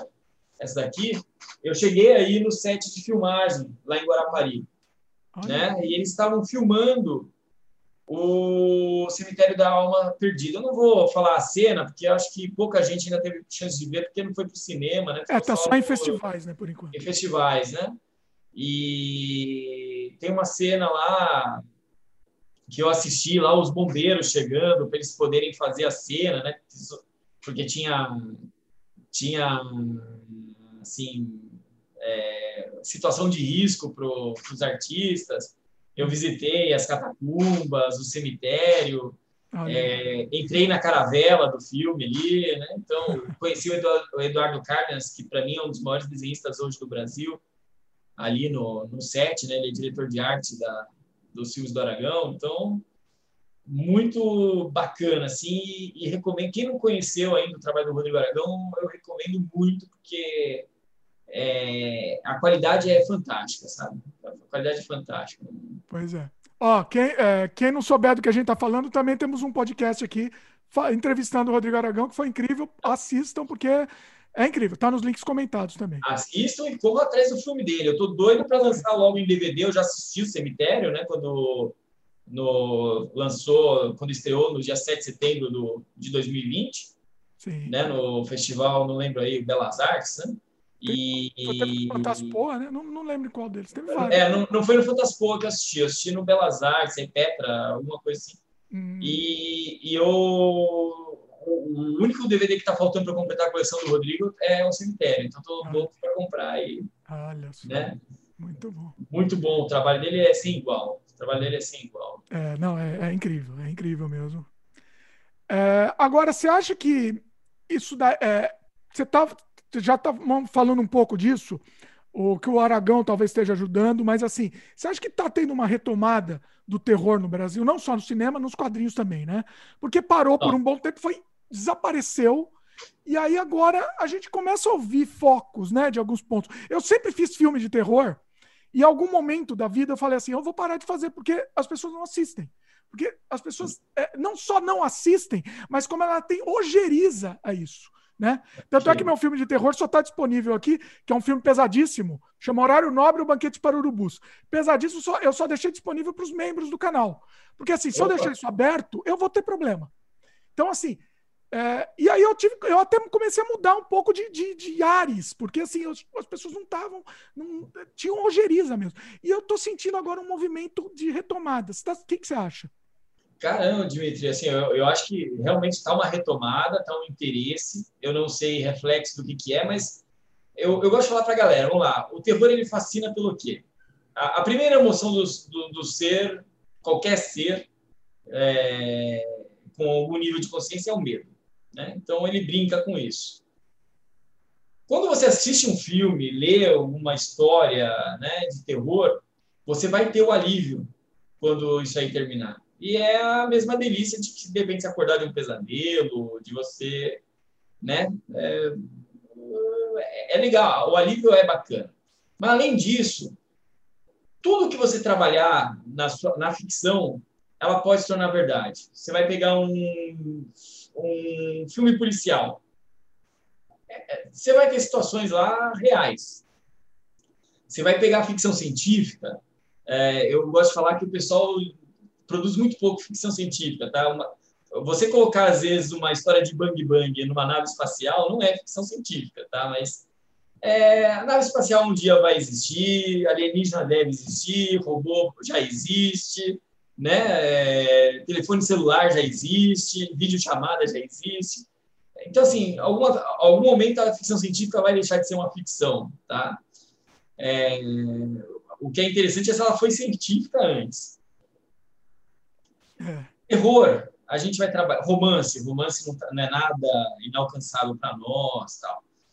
Agora, o terror, ele sempre vai ser a fantasia, ele sempre vai ser o fantástico, ele sempre vai ser o etéreo, sempre vai ser o inimaginável, vai, sempre vai ter o impacto, o susto. É, o terror ele lida muito com as emoções e eu não vejo a gente deixar de consumir o terror, é, porque é, além de tudo isso, o principal do terror é a curiosidade. E, e ele nunca vai deixar de provocar curiosidade para o espectador, para o leitor, para quem quer que seja, para o consumidor de terror. Tá? É, eu vejo que nos quadrinhos houve uma retomada, foi um hiato gigante. É, eu tenho série, né, uma série periódica, eu vejo outras pessoas que têm uma proposta de publicar série, mesmo que não seja periódico. E no cinema, eu confesso para você que eu acho que eu, eu tenho visto muito filme de terror, tá? Nos últimos três anos, e eu não lembro de sair tanto filme de terror como está saindo agora. Eu, eu, praticamente não tenho uma semana que eu vou no cinema que eu não tenho uma, duas ou três opções novas de filme de terror. Então, acho muito legal. E, e assim, tá chegando no Brasil também filmes, assim, não só americanos, né? Tá, tá vindo é, veio o 13 terceiro andar é espanhol, né? Veio o, ex, o Exorcismo, agora não lembro, não, As Faces do Demônio, que é coreano, né? Tá vindo uma safra de filmes de todos de todos os cantos aí. Semana passada eu assisti um filme de terror com alienígena é, russo, muito bacana, Sputnik, recomendo muito o pessoal ver, assim, é muito legal Olha. o filme. É, bem bacana. Não, não, conhecia.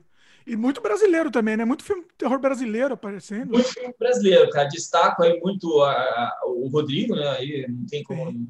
fugir disso, mas uh, a turma do Independente, é, como aí ver o, o Canibal Filmes lá do Peter, Berstoff, né? Sim. O João Caetano, ator aí que trabalhou com o Rodrigo, acho que também. Tá Já tem uma, tinha uma, tem uma entrevista também aqui no, no podcast também com o João Caetano, muito boa também. Legal. Vou colocar então, aqui no link comentado também, pessoal. Né, o Claudio Lovitch, é, a Liz Vamp, acho que ela está com curtas aí, mas tomara que ela retome a, ela retome assim um legado do pai dela e produza aí longas aí também. Então, Sim. Eu já é. fiz, já fiz alguns curtas com a Alice também, junto com ela. Alguns, é. alguns trabalhos. É, é, é, eu acho que tem, tá tendo essa retomada. Muita gente conseguindo produzir melhor, né? Com, com, até com mais. Tem os independentes e até tem gente conseguindo financiamento até, né? Mas, é, isso é, isso é muito legal, cara, porque a gente está aí num momento aí que de algum falso moralismo aí pode ser que não tenha aí fundos da Ancine para isso. Sim. Mas é, eu acho que, cara, a, a, a, a gente tem a qualidade humana para fazer ótimos filmes de terror. Nós temos a, a, a Europa, ela tem aquele terror mais gótico e que é, comunga com o velho, mas assim a, a, América ela comunga com o novo, com o desconhecido. Então é, tem uma característica de terror, né, muito nova assim para nós que tivemos aí estamos nos últimos 500 anos explorando um, um território que ainda não, não não totalmente e cheio de lendas, né? Isso que é mais legal. Sim. E outra coisa que o terror proporciona, que eu acho que nenhum outro gênero proporciona, como com essa liberdade que o terror deixa a gente fazer, é a crítica social, né? Sim, sim, sim. É, é, você, pode, você pode fazer qualquer coisa com o terror e, e sendo irônico, enfim, e, e, sendo pesado, né? E, e, e o não, terror vai absorver. é, qualquer história de zumbi que não seja crítica social não é uma história de zumbi. Pois é, pois é. que não entenderam o zumbi, né? Se não Exato, tiver crítica ela, social, não entenderam. Tem o, o, o Walking Dead, é uma história com zumbis, não é uma história de zumbis. Né? Mas, é, o Walking Dead não tem, né, essa crítica. É, ele é uma novela, o, o, Jorge Romero que falou, né, que é, ele é uma novela com zumbis, ele não é uma, não é uma, não é uma história de zumbis. Exatamente. Então, assim, agora, quem procurar uma história de zumbis vai ver crítica social pura ali. Hein? Pois é, pois é. É, isso exatamente, isso que, que, que permite, né? Exato. Agora, qual que é o, o, seu, pessoalmente, assim, qual que é o seu gênero de terror, o seu terror favorito? O estilo favorito para você? Eu, eu, gosto muito das criaturas, tá? Eu gosto muito das criaturas. E, e, gosto muito da surpresa, assim. Eu, eu adoro monstros, tá? E até posso falar, o, o, o, terror psicológico é legal, é legal. Tem o Jean Danton, que é um roteirista que gosta muito do terror psicológico, ele gosta muito do... Ele remete muito também a uma fase da vertigo e tal mas eu, eu gosto muito do incompreensível, tá? Então, quando é incompreensível, seja num psicológico, num gore, é... mas que te coloque numa situação sem saída, que você não entenda e, e ainda vai ter um impacto de surpresa, assim, é, é como eu gosto de uma história de terror bacana, assim, sabe? É, gosto muito de mistério, quando mistura um mistério ou alguma coisa a se solucionar, desde que não perca o terror. É, é, curto bastante. Uma coisa que sempre me cativou no terror é essa coisa do final surpresa, né? Te, te, te dá uma, tomar uma porrada no final, assim. Isso, é, isso para mim sempre. Então, vamos lá, o meu, aí no cinema, né? Meu primeiro contato com o terror, eu acredito que tenha sido o lobisomem americano. Não, foi, acho que foi a Hora do Espanto. Hum. Meu primeiro contato com terror. Não... Nossa, eu gostava muito também. É. eu lembro de ter assistido um filme antes, que era de um. Eu não sei o nome, eu adoraria que alguém me, me dissesse. Mas era, assim, um filme muito clássico, daquele colorido ainda da Technicolor, assim. É. E era um cara, um cientista, um vilão que tinha um monstro no assim numa caverna subterrânea e sempre o monstro nem aparecia tão bem. Isso que eu acho legal que também foi o grande segredo do lobisomem americano Londres. O, o monstro não aparece na totalidade ali e fica dando aquele mistério para você né? E ele comia as pessoas que pisavam ali nas pedras no lago da caverna sabe? até hoje eu não sei o nome do filme gostaria de assistir de novo um dia né? Mas não é aquela ilha do terror não né eu não sei, eu não sei mesmo, não sei, adoraria descobrir. Mas é uma coisa assim dos anos 40, 50, que passou vindo um super cine ali nos anos 80, sabe? E... Eu, o meu primeiro contato foi com Iluminado, por isso que eu gosto tanto, me atrai tanto o horror psicológico. Para mim, o favorito é o psicológico e de preferência assim, tem um plot twist no final. Assim, é, o Iluminado é um filmaço e, e, e reprisou recentemente aqui em Dayatuba hum. né? Porque ia estrear o Doutor Sono, né? Então, eles, uma semana antes, a, o cinema aqui promoveu o Iluminado. É, realmente, só que aí você tem, vai lá, é, Shelley Duval, Jack Nicholson, já tem um elenco fantástico, você tem um diretor muito bom, Stanley Kubrick, né? É, e uma história original aí do Stephen King, né? Então... E que incomoda, né? Aquela coisa, o terror que incomoda, né? Eu, eu gosto é, muito disso, me sentir... Tem um pai perseguindo um filho ali, você tem... Pois é. Né, fantasmas aparecendo e aquelas pessoas isoladas ali na neve que não vão conseguir... Pois é, é. é uma loucura, esse filme é uma loucura. Exatamente. Bom, Daniel, se a gente começar a falar de cinema, agora vai até amanhã, hein? Vai até... vou, vou, te trazer de novo aqui no canal, hein? Vou te trazer de novo. Beleza, cara. Ainda bem que é sexta-feira, hein? Pois é.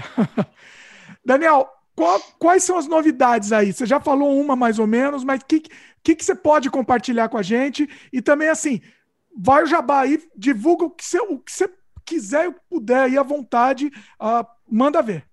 Tá, joia. Então vamos lá. É... Bom, vamos, vamos fazer. É, tem uma coisa que eu estou para revelar os motivos realmente naquela Fio 70 que vai sair em abril, tá? Mas ela vai ser uma edição temática de lobisomem, já é a segunda. Tá? 63 foi a primeira e agora vai a 70.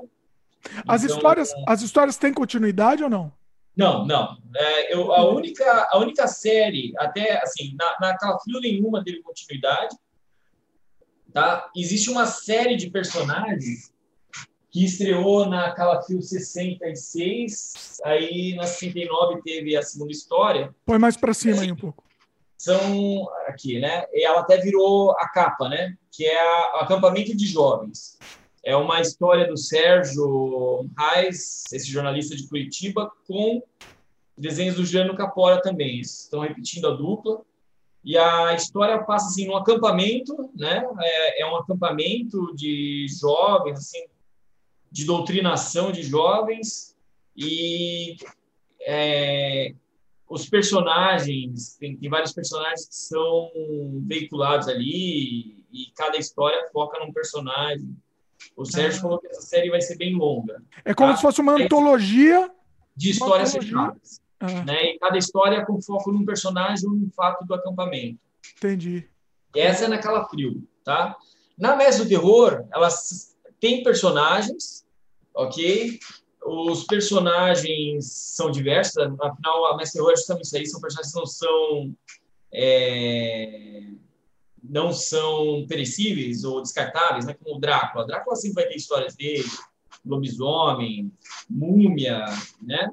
Uh, até na, na Calafrio 74 aqui, ela na Mestre Terror 74 que eu acabei de tirar da, da gráfica. Olha. Começa essa série aqui do É do Shima, né? A capa é do Shima, né?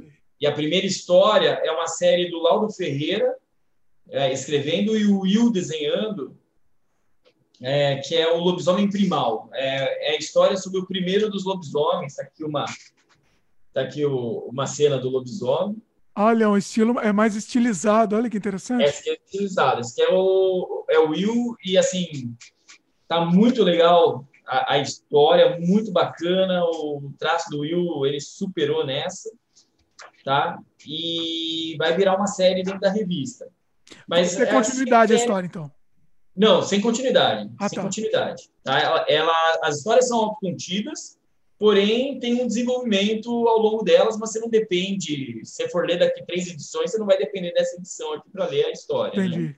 entendi. Tá? Óbvio que você vai ter um negócio a mais. É como o universo expandido aí no cinema e televisão, né? Legal. Não, é legal isso. Você não tem obrigatoriedade, mas se você leu, você vai ganhar, você, você ganha um bônus aí, vamos dizer. Você vai ganhar. É. Né? Tá vindo uma série, um personagem. Essa aqui também tem uma história do monstro Frankenstein com, contra o Jack Stripador. Tá? Aí. Olha aí.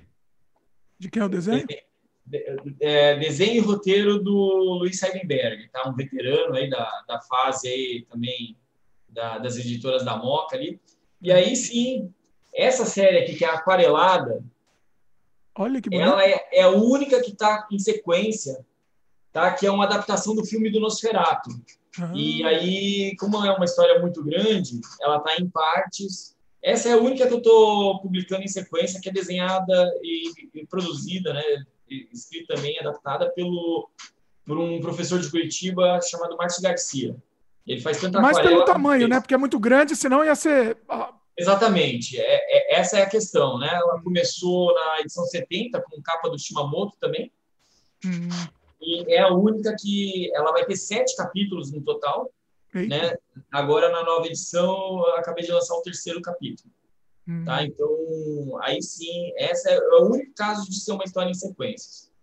Tá? Mas é, eu quero, assim, realmente que a pessoa possa comprar uma edição aleatória e não depender de nenhuma outra para para ter compreensão assim das histórias tal né então é, a diversão é completa né então, vamos lá, uma novidade, a gente falou aí do Margens Negras, né, que vai, vai ter aí mais no final do ano. Tem a novidade que eu não posso contar, mas assim, já está praticamente certo as seis edições deste ano aí, né, não quero falhar nesse cronograma com os leitores.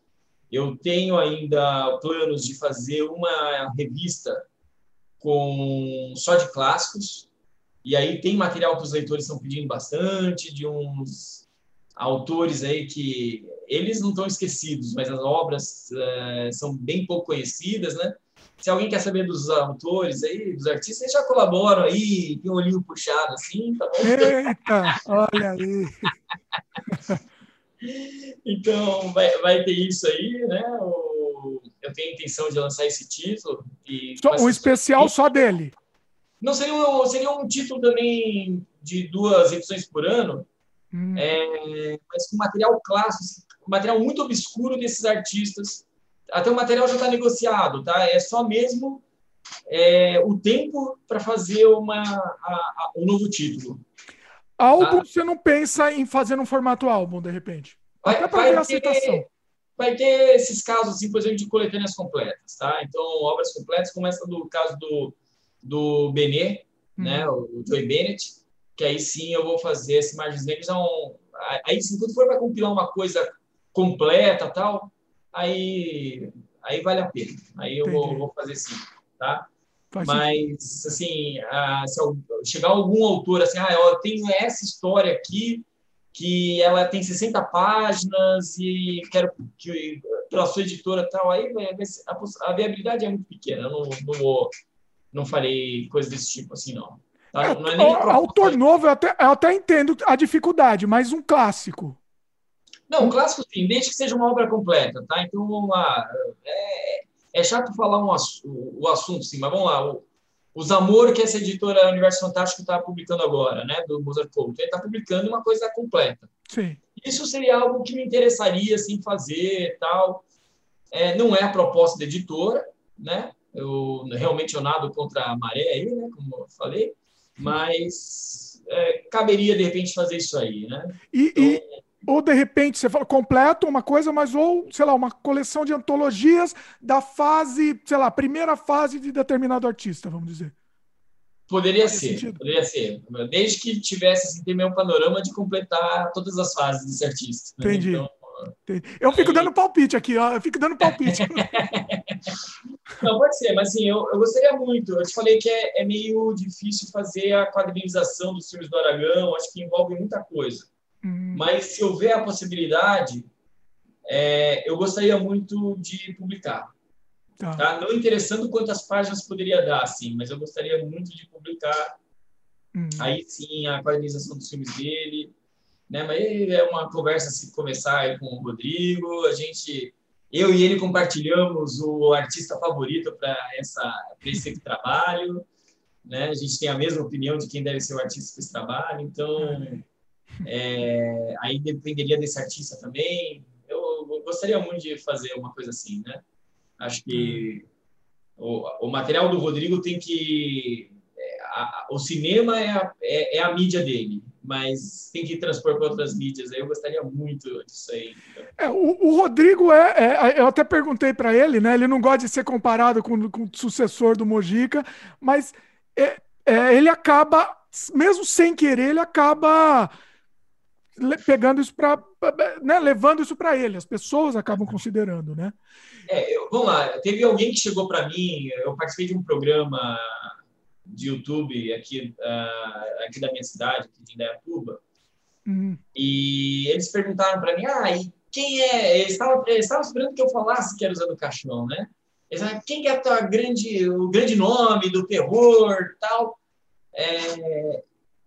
E aí eu falei do Rodrigo, né? Daí eu, nos filmes tal, eu falei o Rodrigo Aragão. Daí eles falaram assim, tá, mas e o Zé do Caixão? Eu, eu falo assim, vai, eu, eu, eu diferencio muito os dois e eu, eu, realmente não quero fazer comparar. Ah, o sucessor é o novo. Não, eu não gosto disso, assim como é, então, não tem brasileiro, entendeu?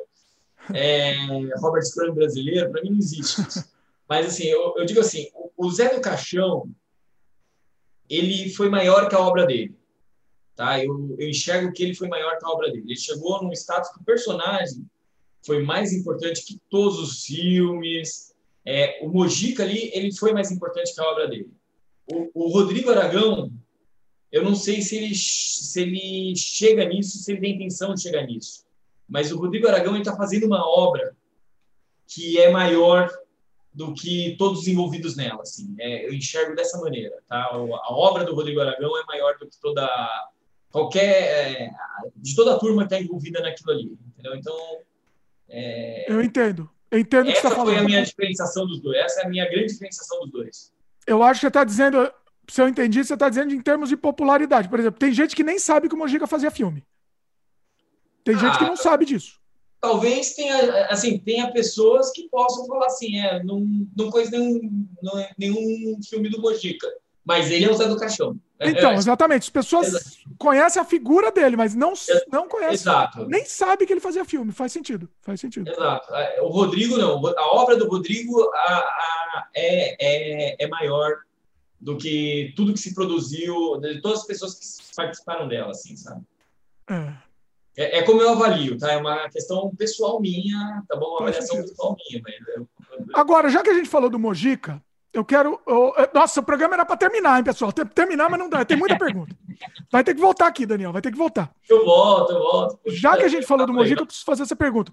Você falou que vendeu muito. Aqui, a, a edição que esgotou foi a do Mojica, foi a do Zé do Caixão né? Das que esgotaram, Você pensa, de repente, em continu continuar com o personagem Zé do Caixão também no Mestre do Terror? Isso ia ser bem interessante, hein?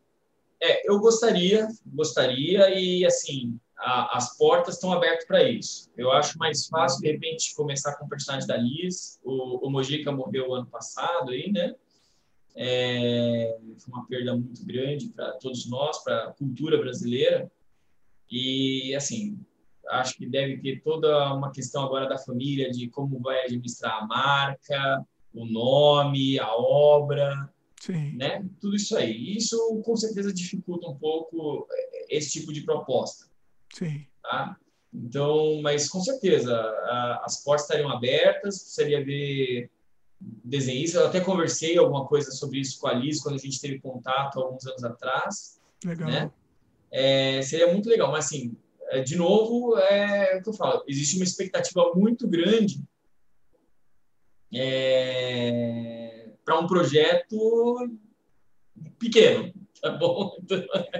Não, como assim? Que sentido? É, vai lá, é, eu, eu, com certeza ah, existe uma expectativa de ganho sobre uma marca, um personagem como Zé do Caixão, que às vezes o, o, a Calafrio a Mestre Terror, como estão sendo conduzidas hoje, pode ser uma coisa muito aquém do que o personagem merece e pode, e pode alcançar, entendeu? Não, entendo, mas assim aí a gente volta naquilo que eu, eu vou falar que eu falei, até para não te comprometer, Daniel, que a gente falou anteriormente sobre a questão dos herdeiros, né? Sim. O nome tem que continuar circulando tem que continuar circulando de alguma forma, né? Não deixa o nome morrer. Liz, se você estiver assistindo, por favor, conversa aí com o Daniel. Vamos, vamos levar isso para frente. Seria incrível ter o um do Caixão assim, como personagem fixo, foi... fixo, assim, constante na Mestre do Terror, né? A Liz é muito querida, eu gosto muito dela, a gente conversou muito bem. É, é ela se dedicou muito também a cuidar do pai aí nesses últimos anos, né? Então, Sim também, mas é muito legal. Eu fiz a divulgação do evento lá no Dia dos Vampiros dela, né? Ela permitiu lá eu usar a, a história do, do pai. Mas assim, acho que agora não é a Alice, entendeu? Agora tem muitos herdeiros aí que vão Tem muita gente. E olha, isso... olha, o Mojica tem herdeiro, hein? Tem a quantidade de herdeiro. Então, isso, Traba isso talvez... Trabalhou, rapaz, você falar uma coisa. É, então, assim, não, é, não, é, não, é, é a Alice. Acho que com a Alice é bem fácil, eu não conheço os herdeiros, mas teria que ser uma coisa que deixasse toda a família confortável com Sim. o uso da imagem, do personagem. Sim. Isso não é fácil, assim, não é uma coisa né? Então deixa deixa eles resolverem a marca, Tem todo um tempo, né? Tem um processo, é. Então, assim, até mesmo eu fazer uma segunda edição dessa dessa revista seria uma coisa que eu teria alguns receios e queria estar bem é. É, com todos os envolvidos da marca Zé do Caixão bem bem tranquilos assim em relação a Sim. isso, né? É, é, é, vai ter esse momento aí que o pessoal precisa se acertar também ainda. Exato, né? Faz então, sentido. Mas assim, conversar com a Alice sempre é um prazer, ela é muito querida, é muito jóia, é uma pessoa muito positiva, é bem legal. Ela, volta e meia, ela está em Curitiba, né? Que é, é, o marido dela mora lá, tem a família lá, né? Tudo, então, é, é, essa, assim, tem, tem comunicação fácil aí com ela, né? É, o, Cronel também, ele é, ele é um rapaz bacana também. Eu conheço vários dos filhos de, de, deles também. É, eu só Release, né? Eu só não conhecia os outros. Então, é. só, ela foi a única que eu conheci, uma pessoa muito bacana, muito legal. Assim. Pois é. Bom, Daniel, voltando. Vamos voltar aqui para Era, era para estar no Jabá que a gente, a gente acabou continuando a conversa. É, já é. É que, que tá, olha, é um dos melhores programas aqui que eu fiz. Eu vou te falar, um dos melhores episódios. Pô, que legal, fico contente que mais? Como que assim, que é, assim de bom, de novidade você comentou, né? Como que como que o pessoal você já até falou isso antes, mas como que o pessoal pode comprar as edições? Como pode encontrar vocês? Encontrar encontrar o, o trabalho de vocês também? Beleza, mais detalhes. lá. A, a, acabou de sair a Mestre Terror 64, agora é até um momento que tem uma exposição grande. Abril já vai ter a Fio 70 aí, temática de lobisomens, isso aí também posso já soltar aqui no programa, vai ser uma temática lobisomens aí, só a história de lobisomens e uma matéria mais especial sobre a mídia, sobre o personagem ao longo das mídias, tá? Então, ao longo do tempo e ao longo das mídias. Então, ah, espere aí que vai ser um negócio bem bacana. Ah, aí o pessoal pode me procurar. O e-mail revistacalafrio@gmail.com é o mais fácil para mim, assim, tá? Eu, às vezes na, no Facebook ali, eu nem sempre vejo que tem uma mensagem e tal, mas a página pela Frio Mestre do Terror, estão ali. Podem me mandar mensagem pelo Messenger, mandar solicitação de amizade do Daniel Sachs e tal. É, isso sem problema, eu respondo da mesma maneira, tá? Mas tem a página já tem uma loja também, pode lá colocar, já vem o um e-mail direto para mim, ó, tem interesse nessas edições, né? Vem a já, já dá para comprar pela página, comprar diretamente. Já, é, já dá para pedir pela página, né? Daí o acerto da compra a gente faz ali depois as orientações, tudo, né? Pela página do Facebook, né? Você está falando? Página do Facebook, tá. sim. Eu vou colocar. É, logo, logo vai ter o Instagram, tá? Eu estou ainda em construção do Instagram, eu eu preciso aprender a operar esse tipo de coisa. E, e assim, normalmente eu respondo no mesmo dia. E, gente, normalmente eu posto no mesmo dia da confirmação do, do pagamento. Quer dizer, é bem rápido. Legal. E, assim, sempre que entrar em contato, já fala qual é a cidade que mora, porque às vezes tem uma loja perto ou na, na cidade, no bairro ali, que eu já posso indicar. Fica mais né? Porque fácil. com as minhas viagens ali, contato, eu sempre consigo escoar as revistas para algumas lojas aí também. E aí o leitor não precisa pagar o frete, né? Pois é. Eu vou colocar também na, no post o, o link direto para compra das, das, revistas, né? O Legal. link da loja. Aí fica mais fácil também o pessoal ver a disponibilidade também, né? Fica mais Beleza. fácil. né? Então, Daniel, assim, é isso. Cada, pelo menos cada dois meses vocês vão ter a chance de ver uma edição ah, é. nova. Não, é incrível, é incrível esse trabalho que você está fazendo. Assim, é, eu quero dar aqui publicamente os parabéns, porque é incrível. Eu, quando, quando eu fiquei sabendo da, dessa retomada, que eu fiquei maluco, desesperado, porque eu tô, como eu estou no Canadá, fica difícil, mas agora eu vi que dá para fazer, então vamos, vamos, conversar aqui em off depois. Beleza. É, é, assim, mas é- o o que você está fazendo para a memória do- da arte brasileira, assim, é, é um trabalho assim que não, não tem preço, tá? É um trabalho. É, eu, eu falo assim, tem muito amor. Primeiro, tem muita colaboração dos artistas, não tenha dúvida, né? Os artistas fazem um trabalho muito bacana, muito é, colaborativo, tá? Ah, leitores ajudam muito na divulgação. A- a- o YouTube é uma coisa que eu entrei agora em 2020, que comecei a, a entender essa mídia, né? Tem o Fernando Bedin lá também do Central HQs, que também fez uma grande divulgação. Eu notei o poder aí do YouTube nesse último ano e acho que o, o crescimento de vendas ainda não foi suficiente, mas foi bem encorajador nesse último ano, tá? Então, é, eu não posso dar um passo atrás e, e voltar. Então, é, não só pelos leitores, mas pelos artistas, porque está começando a vir muito material bacana. E, e, com esse excesso de material, me dá vontade de publicar mais, mais e mais. Hoje, o limitante, o gargalo é o tempo mesmo, senão eu estaria publicando até mais edições por ano, porque está chegando Você muito acha que material. Muito você material acha- Se você publicasse mais por ano, você conseguia ter, ter, ter retorno nisso? Porque também se dá um passo maior, também te quebra, né? Também tem que tomar cuidado. assim, o, o- eu te falo que hoje o grande problema mesmo é, é espaço para guardar o estoque, tá? Então, mas vamos lá. Até agora os indicadores todos foram otimistas, sempre foi crescimento de venda ano a ano, tá? Então, ainda me mostra que eu posso conseguir um pouco mais. O publicar uma a mais, na verdade, não é, é, é esbarra no quê?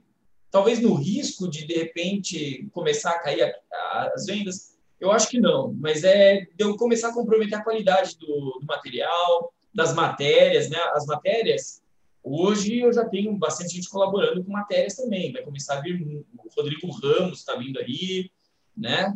É, tem um leitor que fez uma matéria muito legal sobre slasher, mas cara, a, a, a matéria vai ter que ser trabalhada porque ela está muito extensa, né? O Tony Rodrigues, que está fazendo as matérias aí sobre essa do lobisomem, ah, na Calafrio 70, são matérias perfeitas, completas, então isso aí ajuda muito a eu também poder, porque antes eu pesquisava e escrevia e editava todas as matérias.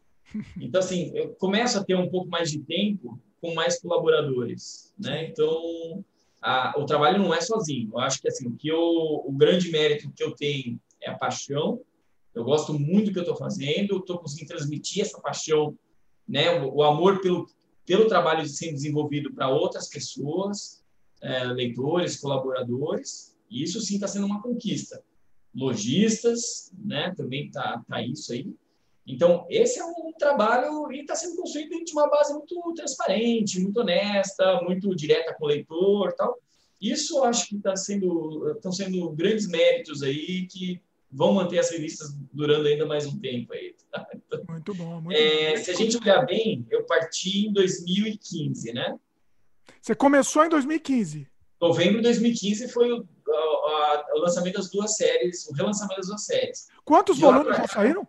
Então, eu, eu tenho aquela fio especial, foram, sem contar as segundas edições daí, eu tenho, foram 17 calafrios, né, e 12 mestres do terror, Caramba. tá? Então, assim, é, muitas vezes a gente tem aí projetos editoriais no meu formato que não passam da primeira edição, com muita felicidade chegam a uma segunda ou terceira edição, tá aí. Teve insistência, teve fé no trabalho aí, teve muito gosto pelo que estava sendo feito, recebi críticas, as críticas válidas aí foram trabalhadas na revista, né? Teve artistas que agradaram, teve artistas que não agradaram, a gente vai conversando com o artista também para ver o que pode melhorar, né? Então, é, outra coisa que eu gosto muito, né? Eu gosto muito do, daquele bordão do Rolando Boldrin, né? Vamos tirar o Brasil da gaveta, estamos tirando o Brasil da gaveta, pega gente de todas as gerações, gente nova, estreantes, gente da cena atual, veteranos estão aí, então tem várias gerações de artistas, vários estilos, né? Você mesmo falou assim, ó, o Will aí com traço mais estilizado e tal. Sim. tem outros artistas com um traço mais realista. É, e eu acho que é muito importante isso mesmo. Hoje em dia não dá para se prender num traço só, principalmente hoje em dia, né? É, não dá. Eu, eu até cheguei a perguntar para os leitores se eles gostariam de ver mangá na serviço, porque não é um estilo que eu gosto, mas eu tenho que responder ao público, né? Não, não é fazer o que o Daniel. É, é que assim, eu queria, talvez, eu vou dar minha opinião pessoal aqui, né? É uma quebra do tradicional. É uma quebra e, e, e na mesma revista, né? É, é, Exato. É meio complicado. Talvez se fosse um outro, uma outra linha, né? Eu Não, eu sei, que... eu sei. É, é, por isso que eu perguntei para os leitores tal. Todos se manifestaram contra. a gente está em sintonia com os leitores. É. E é aquilo lá, eu não, não queria botar mangá porque é uma coisa que eu gosto. Pelo contrário, eu não gosto, mas eu sei que o mercado respondeu a isso. Né? Então, eu estou aberto. O diálogo, o diálogo com os leitores é direto na revista. Né? Sim, nada impede você ter uma linha específica para isso, né? Não, é... Vamos dar exemplo sim. aqui. Não existe terror mais espetacular também, do, internacionalmente, vamos dizer, do que o Junji Ito, né? Por Junji exemplo. Ito, exatamente. Então, assim, é, é internacional, estou dizendo. Eu prefiro os nacionais, tá? Não é para puxar o saco, não, mas eu prefiro. Mas, é, assim, de, de, o Junji Ito é espetacular, né? Então, assim, é possível, né? Você fazer terror. Sim.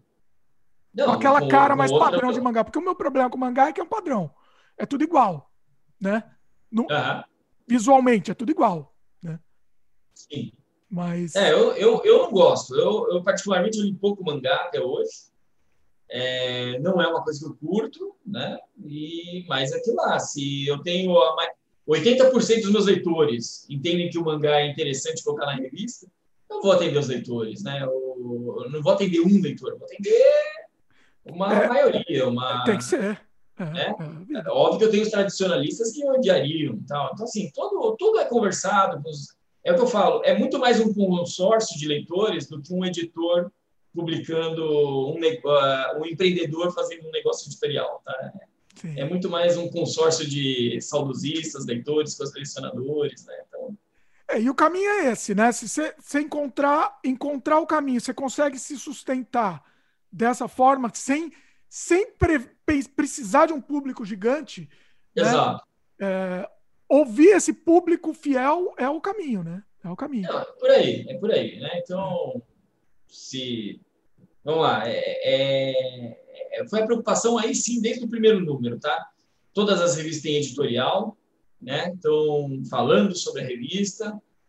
É, tem a ação de correio e ainda na Mestre Terror tem a falando em primeira pessoa para justamente ser tudo muito transparente. Eu exponho o número de vendas, eu ponho é, eu exponho tudo para os leitores, assim, né? Todo mundo está participar, é, tá convidado a participar, né? Então isso é legal. É... A pessoa se sente, realmente se sente parte. fazendo parte da revista. É. quem, quem lê vai sentir parte da revista. Muito é, legal, tá? muito legal. Todo mundo tem sua importância aí junto, então é bem legal isso aí. Muito bom. Pessoal que está assistindo, vamos, vamos prestigiar. É, é, sério mesmo, assim, eu acho que, que é fundamental, entendeu? Não é para fazer jabá, não é por nada, mas é, é, é, fundamental isso. A gente prestigiar a arte brasileira, a arte de qualidade. A gente falou tanto do, desses mestres, praticamente todos os mestres, pelo menos os que estão vivos, estão participando da, das revistas, né? E, e assim, vamos prestigiar, vocês vão encontrar um caminho diferente. Pessoal, pessoal tem restrição com gênero e tal, vocês vão é, vai abrir um universo novo para vocês. experimentem, experimentem que eu vou continuar insistindo. vou continuar insistindo.